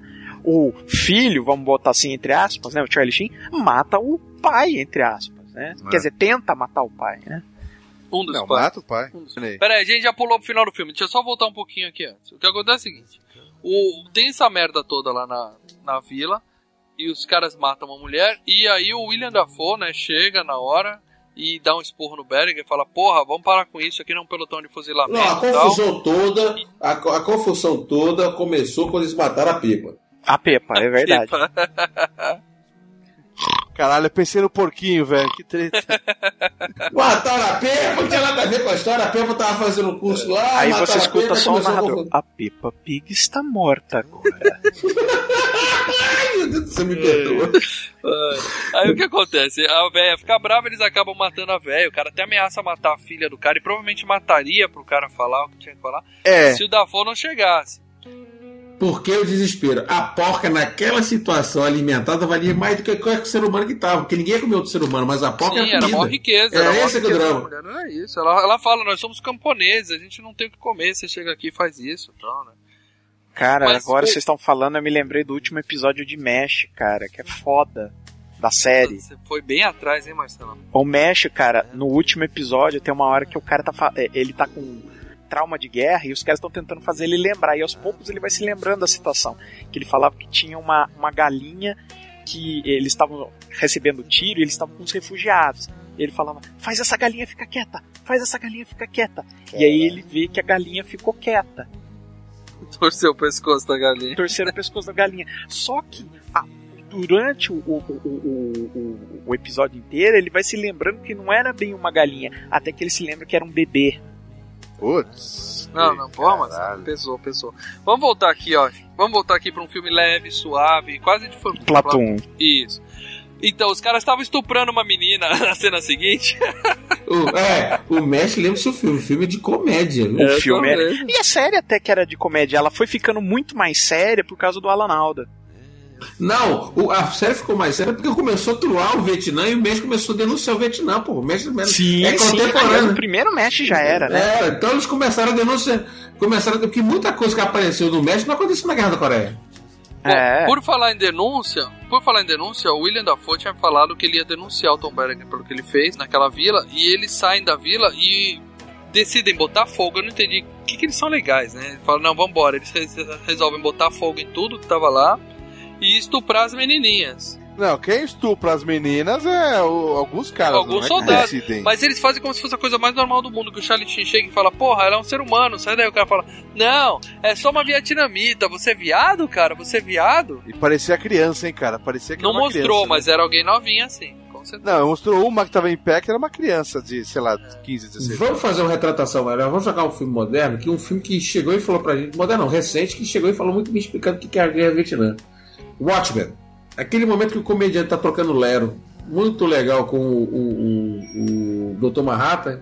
E a mulher chega e tá grávida com ele. Ele, pô! Ele fala, essa é só uma guerra, é só mais uma pessoa. Quer dizer, o americano, como qualquer outro, tava pouco se lixando com o ser humano. O que, que chocou o americano, enquanto o americano não sabia de nada, tá tudo beleza. Até saiu aquela mina, acho que é Mini Pique, Mini Pique, Kim Puk, Kim, Kim na região do Kim Puk. Quando explode a mina sai correndo pegando fogo de napalm, o americano, epa, A caca. agora o negócio tá fedendo. Enquanto ninguém sabia que ninguém tava morrendo, como aconteceu muito na Segunda Guerra Mundial, Você assistiu aquela série Pacific? sim, The Pacific. Pois é, The Pacific, a hora que o cara começa a, a, a- a bater cinza nos crânios dos mortos. É, é muito bizarro aquilo lá, cara. Ou seja, a merda sempre existiu, só que a Não, gente sim. começa a descobrir. É porque, porque você tem uma ideia, muita gente. Vou, vou dar um exemplo.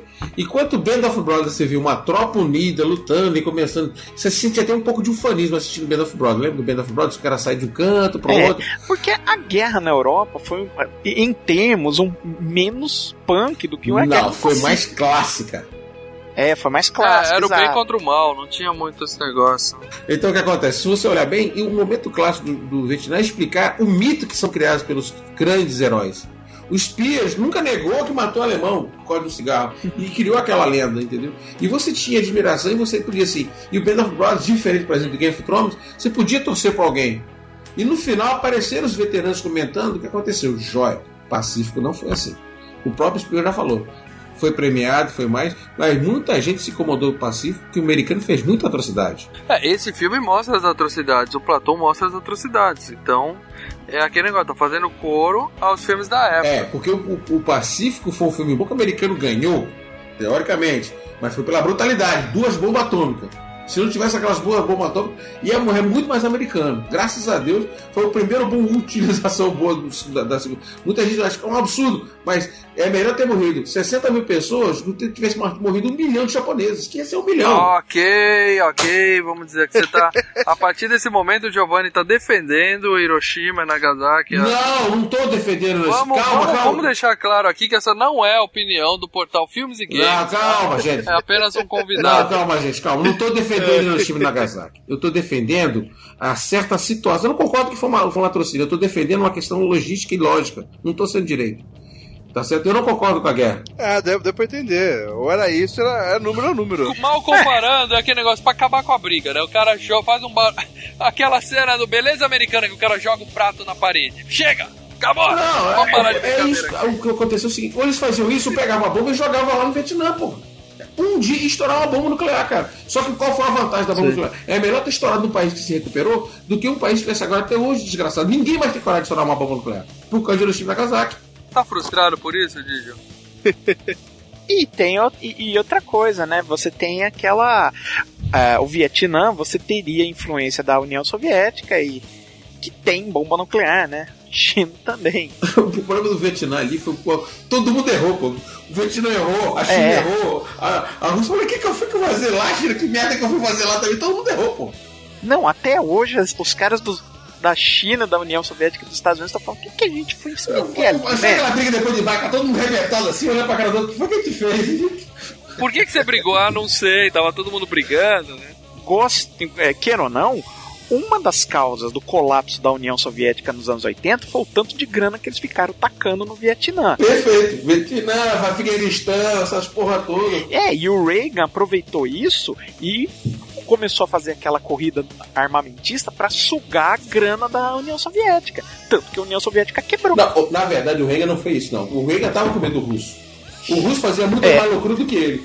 O problema é que o que aconteceu? Que quando fizeram a contagem do poderio russo, do exército russo, era muito grande, meu. Tinha, como diz a expressão, tinha HK, com AK-47 pra dar no pau, meu amigo. Você tem uma ideia, pra cada tanque americano que existia, existiam 15 tanques russos, cara. Pra cada fuzil M4 que o americano tinha, tinha 42 AK-47. O senhor da, da.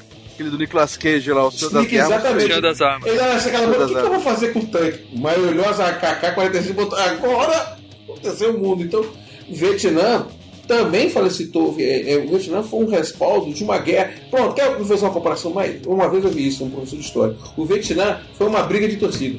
Deixou todo mundo dando pau e depois que merda que a gente fez, cara. Entrando no time errado, querendo todo mundo, destruindo o time. Todo, todo mundo teve que pagar a conta, a Rússia teve que pagar a conta, os Estados Unidos teve que pagar a conta, é, o Japão teve que pagar a conta, a China pagou a conta, e ninguém ganhou dinheiro, cara. Todo mundo se lascou. Teve um lado da turma que ganhou dinheiro, sim. A Boeing ficou milionária, a, a Bell ficou milionária, A Rio, Huey. nossa senhora, a Rio, nossa, todo mundo ficou milionário. A Rio ficou tão milionária que quebrar e comprou ela, né? O cast histórico tá bem interessante, mas eu queria tirar uma dúvida específica sobre o filme. Volta pra pauta. Chega um momento que os dois tenentes lá, major, sei lá, sargento se encontram e o malvado atira no bonzinho, certo? A gente fica puto com ele e tal, que eles já estavam lá fugindo, ele acha, o cara fala, ufa, encontrei um, um companheiro, o cara atira Foda, hein? nele. Foda. Ele não morreu ali por quê? O que aconteceu com ele da Folha que depois ele aparece correndo, cara? E ele tomou dois tiros, né? Cara, demora pra morrer, não morreu? Sei lá. Não, não é que, não é que seja demora, porque é o seguinte, a, a arma do, do, do fuzil, o M4, o M16, ele era uma blindagem pra machucar, não era uma blindagem pra matar. Diferente do, do fuzil brasileiro. Peraí, peraí, peraí, peraí. Você tá dizendo que os americanos vão pra guerra com uma arma que não é pra matar? Tá brincando de polícia Não. ladrão? Porque, não, explicar. A, a ideia do- do- dos fuzis é pra você derrubar a pessoa e você tirar a quantidade de pessoas do combate. Ah, que bonzinho. Entendeu? Eles só querem atordoar. Não, é porque, explicar, pra cada uma bala que você tira, você machuca um, você automaticamente você elimina mais cinco pessoas da- do O combate. Era a médico, filosofia. o que carrega. o- Exatamente. Sai todo mente. Então era a filosofia. Enquanto o, o, o chinês ia com a 9mm, que era a porra da K-47, dando- botando pra, botando pra quebrar, o americano ia com a 556. Ah, é, O M4 é o pai da R15. Tudo bem, tudo bem, mas nem derrubar não derrubou, porque o cara deu dois tiros no peito do William Dafoe. E na cena seguinte, o Charlie Sheen fala, vamos lá, ele fala, não, ele tá morto, eu vi ele morto. E aí na cena seguinte, quando eles estão saindo do, do helicóptero, tem a cena mais Ah, ele fantástica mentiu do essa filme. hora, ele mentiu, ele não viu, ele só deu tiro e Eu mentiu, sei, eu sei, mas ver. ele fala, eu vi ele morto e tal, pra, pro Charlie Sheen não ir lá olhar o cara. Agora, o, o que acontece? Na cena seguinte, quando eles estão decolando, tem aquela cena clássica que é um spoiler que tá na capa do filme, né? Que é o William É a Dafoe. cena linda, cara. Me fuzilado. arrepio toda vez que eu vejo aquela É a porra. melhor cena do filme. Mas, porra, o cara, o cara é ruim de morrer. Já- O cara já tá baqueado já naquela cena, né, mal? Ele é. toma mais 100 tiros nas costas e continua lá. É que o William Defoe é foda, meu irmão. O cara, é foda, pra caralho. o cara é foda. Dá pra ver antes, antes quando o William Defoe, o o Elias, ele vai pra, lá pra baixo, que ele fala, galera, eu vou lá pra baixo, não sei o que, fico aqui. Ele sai de rambo, atirando todo mundo nas costas, todo mundo ali, cara. Fala, pô, o Elias é foda, meu irmão. O problema todo ali, gente, foi o seguinte. Primeiro, o cara devia estar com o colete. O colete, por si só, já tem uma blindagem. Tinha colete? Eu não sabia, é isso que eu pensei na hora. Porque ele toma, colete, dois, porra. ele toma dois tiros na, na- na- na- no Mas- peito. Estou vendo o filme, tá na minha frente aqui agora. Passou a cena exatamente quando ele mata, dá o tiro no Elias, ele tá de colete. E o colete tem uma certa resistência, entendeu? Ele não tava sem colete. Ele tava de braços nus. Mas estava com colete. E outro, o local do tiro no 556 foi na altura dos ombros, não foi no peito, entendeu? Não pegou pulmão nem nada. Não pegou nada, porque o 556 ou você você tira na perna ou você tira Então a na ideia barriga. do Berger era deixar o cara no mato que ele ia acabar sendo Não, morto ia pelo... matar ele mesmo. O problema é que ele tirou errado, pô. É, não deu headshot, só isso. Deu azar de não dar headshot. Era pra- o Cetro deu um headshot, pô. É, exatamente. Aquela cena do Fomento com o cara correndo, com os braços pra cima, existe uma situação de uma foto antiga que pouca gente conhece, em que tem um soldado americano aclamando ajuda e essa, ele é, é a- Caralho, atacado. caralho, tem. Tem. essa foto, Tem velho? uma foto, Tem, é. tem. O Oliver Stone se baseou nessa essa foto. porra, cara. Caralho, meu irmão. Quero ver essa Tem. porra. Foi baseado numa foto real, isso deve ser foda. né? Caraca. Foi uma, uma foto que saiu que muita gente evita de exibir, que o cara tá com as mãos pra cima, tá aclamando ajuda e leva tiro, entendeu? Ele é baseado naquela história mesmo. Foi várias fotos, filmes. Bom, e aí o filme mostra mais um. É só massacre.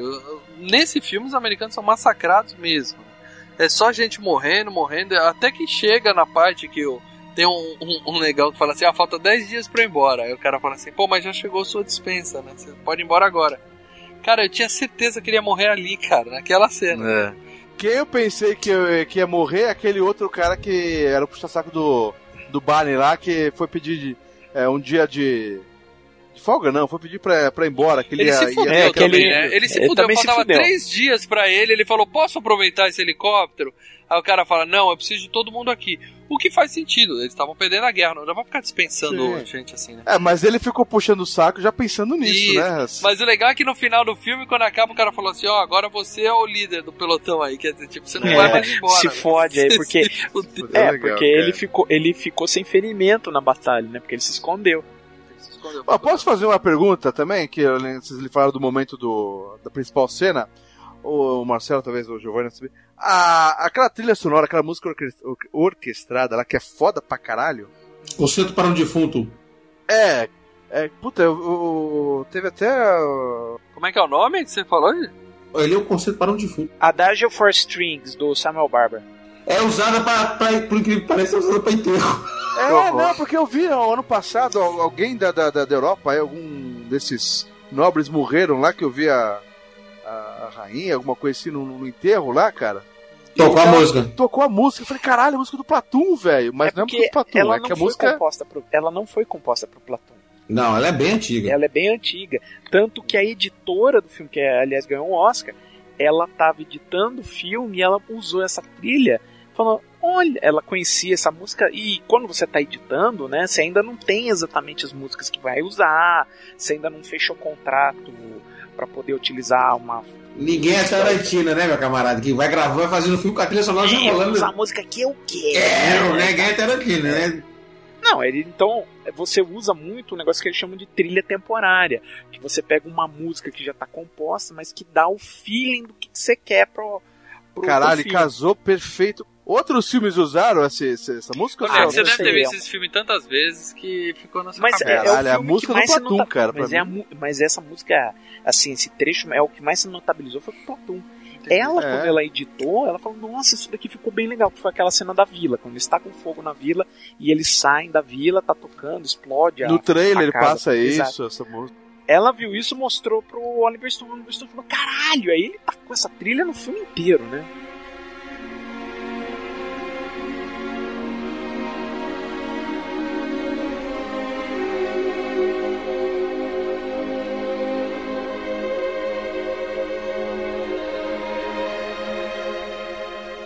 Não, explicar, por, por que essa trilha, certo? Você lembra do filme do, do Amadeus? Sim, Nossa, sim, sim, sim. Amadeus, Didio. Calma! Caralho, Amadeus. Eu tô nem aí, sou eu que vou editar. Eu, Tô nem aí. eu quero que o, eu quero que o Mal coloque no link todos os filmes que for citado Ah, eu hoje, vou cortar cara. essa porra, Amadeus. Tô nem aí, não sou eu que vou editar essa porra mesmo, bota pra quebrar. É o seguinte, cara.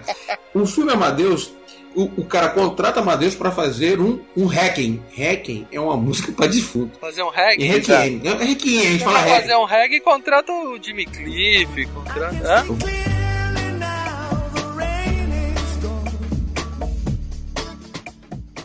Posso dar- A piadinha foi péssima. Piadinha Foi, foi, horrível. foi. Eu tentei montar a piadinha, cara. Foi complicado. É padrão dessa nível. Então o que acontece? Requiem, ou hack, como o pessoal fala, o Brasil é tratado com hack e outros falam como requiem, né? Então o que é hack? Então é uma trilha é uma música composta para enterros. Você, é uma ópera e tal. Essa música das Four Strings ela foi feita para fazer um enterro.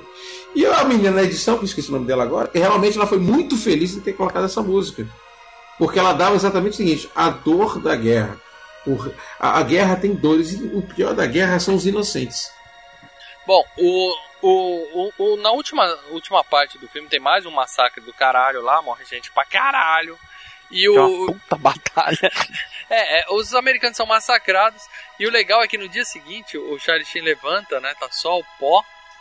Cuidado, cuidado que você fala Charlie Chico Pó. É, mas o legal dessa batalha final é que ele, ele vai utilizar esse. é, Na hora que tá caindo o mundo, ele esquece de tudo que tá rolando e vai atrás do Barnes pra se vingar do Elias. Não, mas aí já foi no dia seguinte. Ele foi atrás do Barney no dia seguinte, Não. quando basicamente tá todo mundo morto, ele levanta. Só tem um, um- Tem até um carinha que tá bem, ele pega e fura a própria perna pra poder sair como se fosse um. um- Não, mas isso já foi depois que ele vai. É, foi aí que ele foi atrás do Barney. Na noite anterior, eles se encontraram, o Barney estava maluco, espancando. Então, é isso que eu tô falando. Mas Ele ele ia não matar ele com a pedra e cai uma bomba, e daí ele é salvo por essa não, bomba. ele tava matando um Vietcong a machadinha, ele tava matando o Vietcong lá na porrada, e aí o Charlie Sheen só chegou e falou, para com isso, não é que ele foi lá pra Sim. matar o Barney. E aí o Barnes atacou ele pra matar ele, aí explodiu uma bomba. Ele foi salvo É, pelo isso. gongo, vamos dizer assim, pela bomba. Mas ele Isso. não tava caçando o cara. Aí no dia seguinte, quando ele acordou, ele Acordo. viu que o cara tava vivo, falou, opa, peraí, deixa eu resolver isso aqui agora.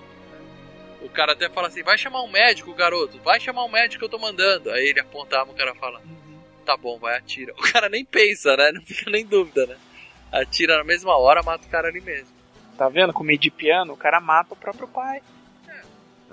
Mas, obviamente, é- essa parte não foi autobiográfica, né? O Oliver Stone não matou ninguém, não, né? Ou se matou, não vai contar, né? É, não, aí você Ou tá. contou no filme. Crime de guerra, cara. Isso aí é corte marcial na certa, cara. E é condenação. E condena. E pena de, Pena morte. de morte. Você tá em combate, mata um amigo em combate É. de uma forma estúpida. É. O que que rolou, na verdade, é que você tem que fazer uma resolução pra história que você tá contando. O filme é autobiográfico, mas não é uma biografia, não é a história do Oliver Stone, assim, ó, ó. Ele tá contando, ele usou as situações, o que ele sentiu quando ele estava naquele ambiente, e aí você tem que resolver a história. E a resolução dessa história ele dá cabo, né, do E o do legal, Frederick o legal é que esse filme ele foi gravado na, acho que nas Filipinas. E, e à medida que os atores iam saindo do filme, eles eram realmente liberados pra voltar pros Estados É, eles Unidos. gravaram né? Basicamente em sequência. É, e aí o que acontece? Aquela cena que tem um negão que vai embora, que tem a dispensa e tal, que eu jurava que ele ia morrer aquela hora, mas ele vai embora. Os caras embarcam naquele helicóptero, dão tchau, e eles dali eles vão pro aeroporto pra voltar pra casa. Então, eles estavam realmente felizes de estar ali, não tá interpretando, né? Eles estavam realmente felizes de estar saindo daquela porra, daquele inferno que eles estavam vivendo lá. Mas por quê? A filmagem foi, foi, foi dark assim também? Eu vou te dizer uma coisa: Oliver Stone não é a pessoa é, mais agradável. Ele não de pede por favor, no né? set. Não, o, Ele o- fez clima de guerra mesmo? não, o James Woods, que tava no Salvador, o Martírio de um Povo. Sim, Era James Woods tá- do Tubarão, né, Marcelo? Não. James Tá Woods, pô. é, James Woods do Cassino, né? É o caça... James uma Woods é o caçador de vampiros. Isso. Que não é do Bon Do Jovi. Bon Jovi. Que não é o Bon Jovi. o James Woods ele já tinha feito Salvador, o Martírio de um Povo. E o Oliver Stone falou: Porra, você tá do caralho nesse filme. Se não me engano, foi até indicado ao Oscar pelo Salvador. O Oliver Stone falou: vem cá, né? Vamos, vem pra esse filme. Olha, o James Woods virou e falou assim: ó, nem fudendo. já, passei por uma selva com o Oliver Stone não quero ir de novo pra selva com ele. Era realmente o inferno. E aí, quando os caras iam embora, aquela felicidade deles embarcando era real, porque os caras estavam se livrando daquela porra. Ele fez os caras andar à noite mesmo na, na, na, na, na, na água. Ah, aquela com- cena com da sanguessuga na bochecha, eu não duvido que ele tenha colado uma sanguessuga na bochecha do cara. ali. Cara, quando os caras andavam à noite, dormindo à noite na, na chuva ali, puta, meu, é um filme que você fica incomodado pra caralho com os pernilongos, cara. Eu- várias vezes eu, eu, eu ficava com a mão no pescoço pra matar pernilongo assim, cara.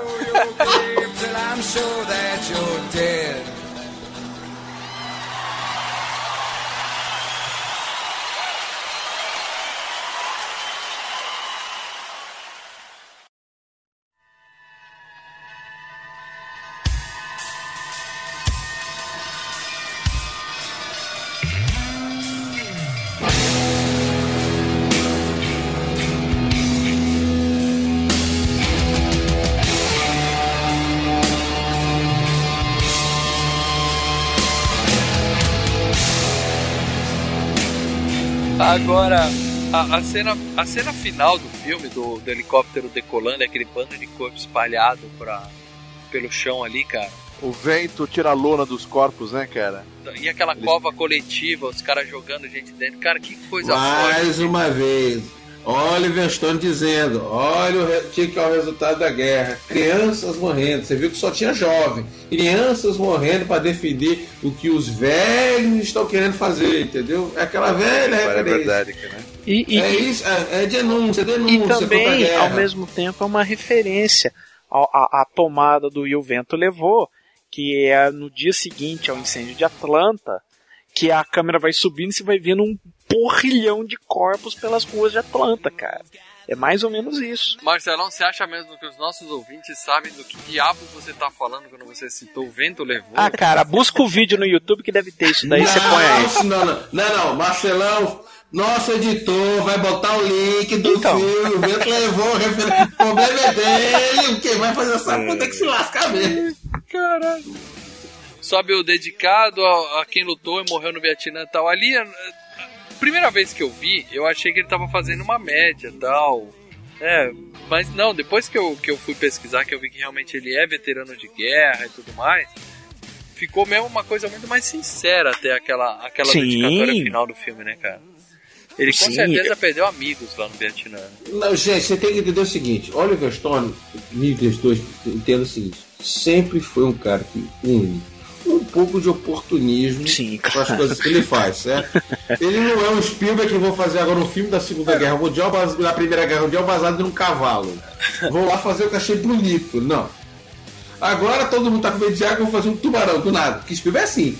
Todo mundo tá correndo, vou fazer. Ele não é oportunista. Ele- O, o Spielberg ele cria um momento. Né? Mais incrível, ele dita o que vai fazer. O E Spielberg ganha é dinheiro pra caralho com isso. Não precisa, é porque o cara é competente. Sim. Tem que braço a torcer, né?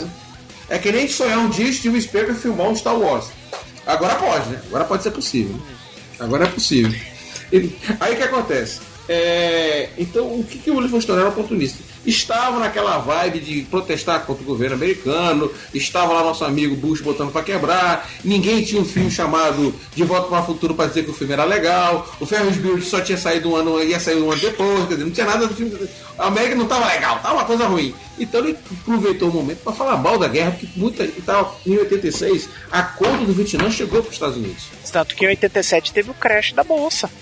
Então, então os caras, um dos crashes, não crash, vamos É, crash. mas então, foi o crash de 87. Até o 2008 tinha sido o maior crash da bolsa de Nova York desde a de- De 29. Desde 29. Não, mas aí o que aconteceu? Os caras começaram a sentir. eh, 86 precisava, e a turma- ele era oportunista. Tá, estão falando mal de Vietnã, vamos falar mal de Vietnã. Pessoal, você, agora eu vou dar uma lida aqui nos comentários dos nossos ouvintes, tá? Porque o que acontece? A gente sempre coloca, eu repito aqui, Putz, esqueci. Nem lembrava disso. É, vocês nunca lembram. Antes do cast, a gente sempre coloca na nossa fanpage qual é o próximo filme para os ouvintes deixarem os comentários e a gente poder dar, dar uma palhinha aqui da opinião dos nossos ouvintes durante a gravação, beleza? Aqui é uma ditadura, ninguém dá opinião. A gente não, não que a gente respeite a opinião, mas a gente lê, né? Oh, por falar nisso, cara, teve um. Um, um cara no. ele ficou bravo, mano, na última.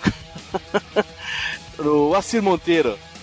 Ele. Nós comentamos no Halloween lá do, do podcast Halloween que ele falou que ele gosta mais do Mike Myers do que do Aí, tá Fred. vendo? Esse do é o tipo de opinião que a gente não respeita, cara. Cara, ele ficou chateado, velho. Ah. Ô, cara, ô, Assir, você conhece a gente, meu irmão. Ah, Para com isso. Ô, Didi, cara. o Nós ouvinte ficou chateado. gostamos, Didi, cara. manda um recado pra ele. O cara ficou chateado.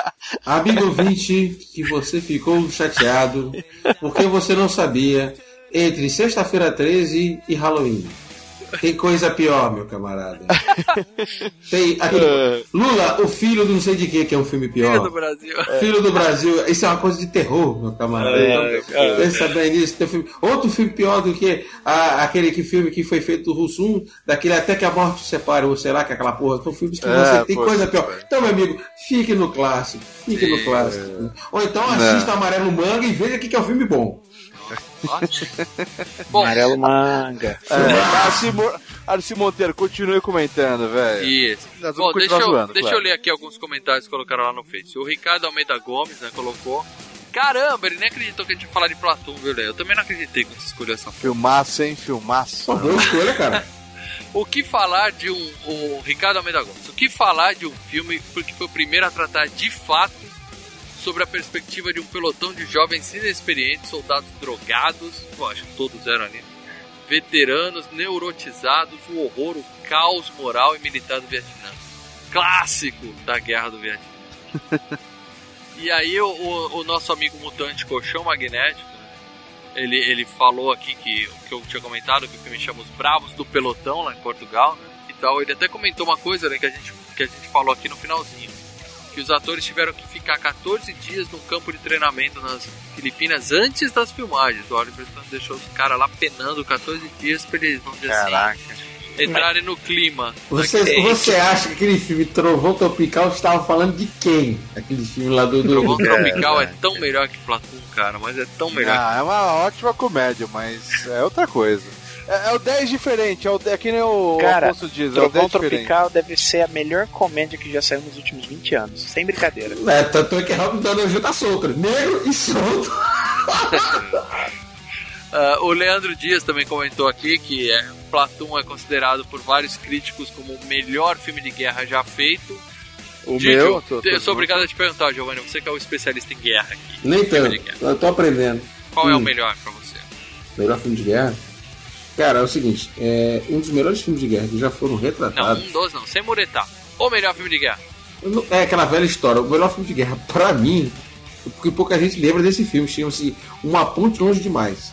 A Bridge Uau. Too Far. É porque todo aquele filme você vê os mocinhos perdendo.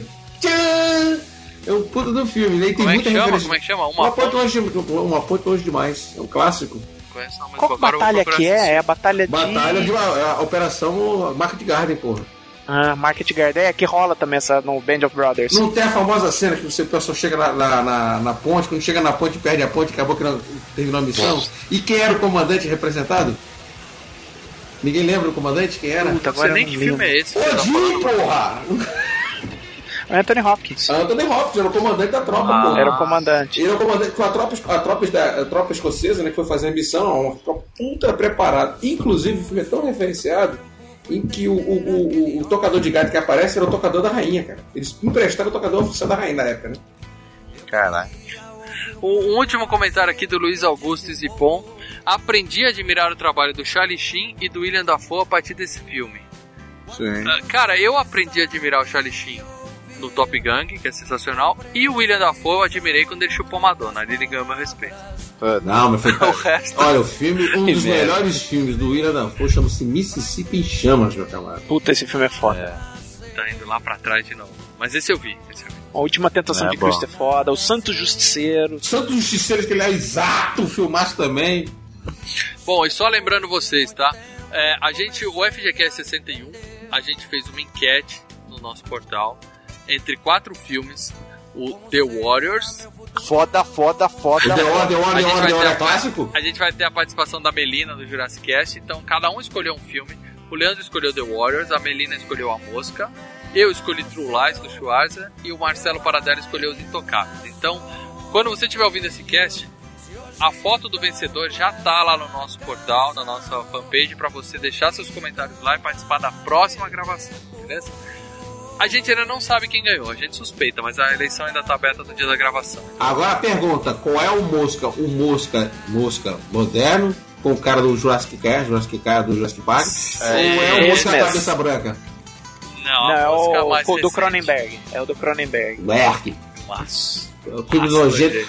Como você cobriu algo em cima da. Não, você vê ele Dina deles numa fase bonita, né, cara?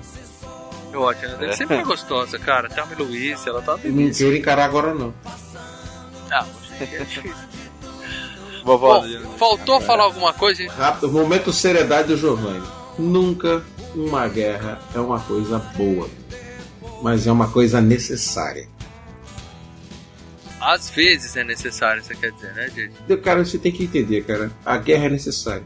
Só que você tem que entender o seguinte, tem várias formas de guerra. Existe aquela que tem a morte e tem a guerra sua, em que você vence uma vitória, você consegue vencer uma decisão no trabalho, uma tomada de decisão que você vai decidir sua vida profissional. São pequenas guerras que são como se fossem o seu dia a dia. Então, por isso que o ser humano tem que beleza. então o ser humano tem que ter essa evocação da guerra para entender o seguinte: quando você vai partir para o combate, vou tomar a decisão de sair de casa, vou vencer a timidez, vou gravar um ca- podcast, vou formar uma opinião. Então, quando a gente fala da guerra, o ser humano tem esse negócio de retratar a guerra, é para fazer também a, aqui que, desculpa falar assim, alguns mestres é, de orientações religiosas explicavam em, em- paródias, em, em- em- em- representações narrativas, para dar uma o ser humano entender. Por exemplo, quando o Charlie Sheen mata Barnes, eu estou matando um mal que ainda eu permiti que existisse, vamos dar um exemplo. Entender? Então são então, configurações existem. Então acho que o, o retratar do filme de guerra, a gente lembrar, é uma coisa boa historicamente, para a gente lembrar que não devemos fazer isso, e o mais importante de tudo é você, como ser humano, poder enfrentar seus, seus medos, seus demônios ou seus anjos, depende só do referencial. É, você falou isso, e é que quando ele mata o, o, o, o Barney, de certa forma, ele tá matando a- alguém que instigava o lado ruim dele mesmo.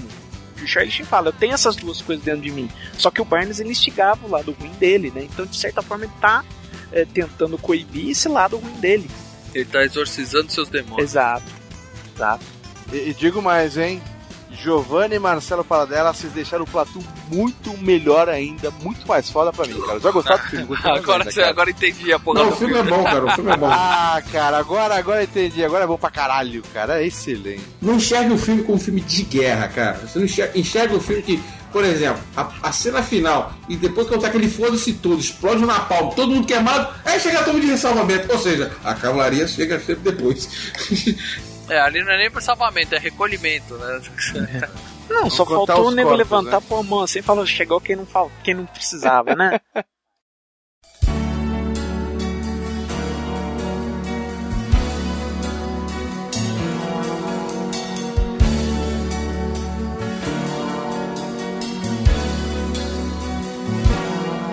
tantas palavras, meias palavras. Nosso apartamento, um pedaço de Saigon. E disse adeus no espelho com batom. Vai uma estrela iluminando toda esta cidade como um céu de luz neon. Seu brilho silencia todo som. Às vezes você anda por aí, brinca de se entregar, sonha pra não dormir. E quase sempre eu penso em te deixar. Só você chegar, eu esquecer de mim. Anoitecer,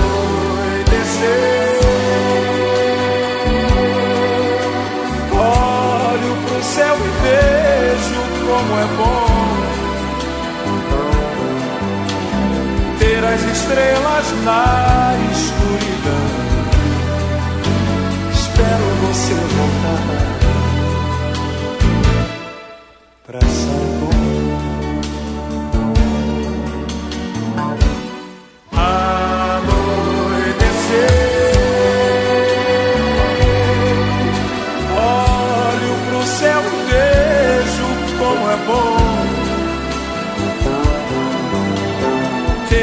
Estrelas na escuridão. Espero você voltar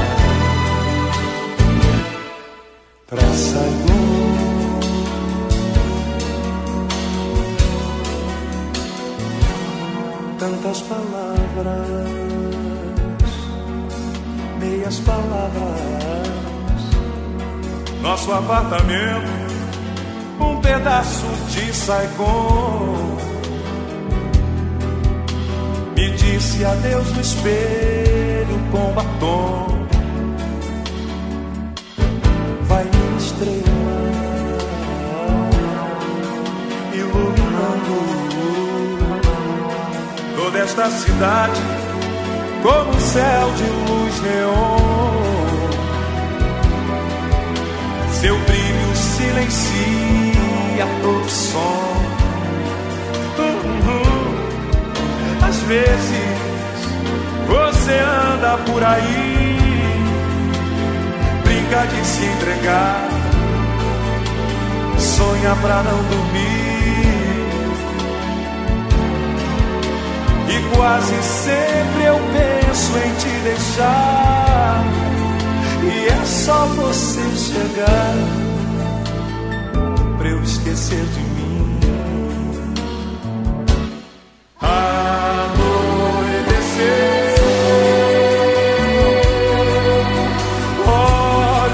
céu e vejo como é bom ter as estrelas na escuridão. Espero você voltar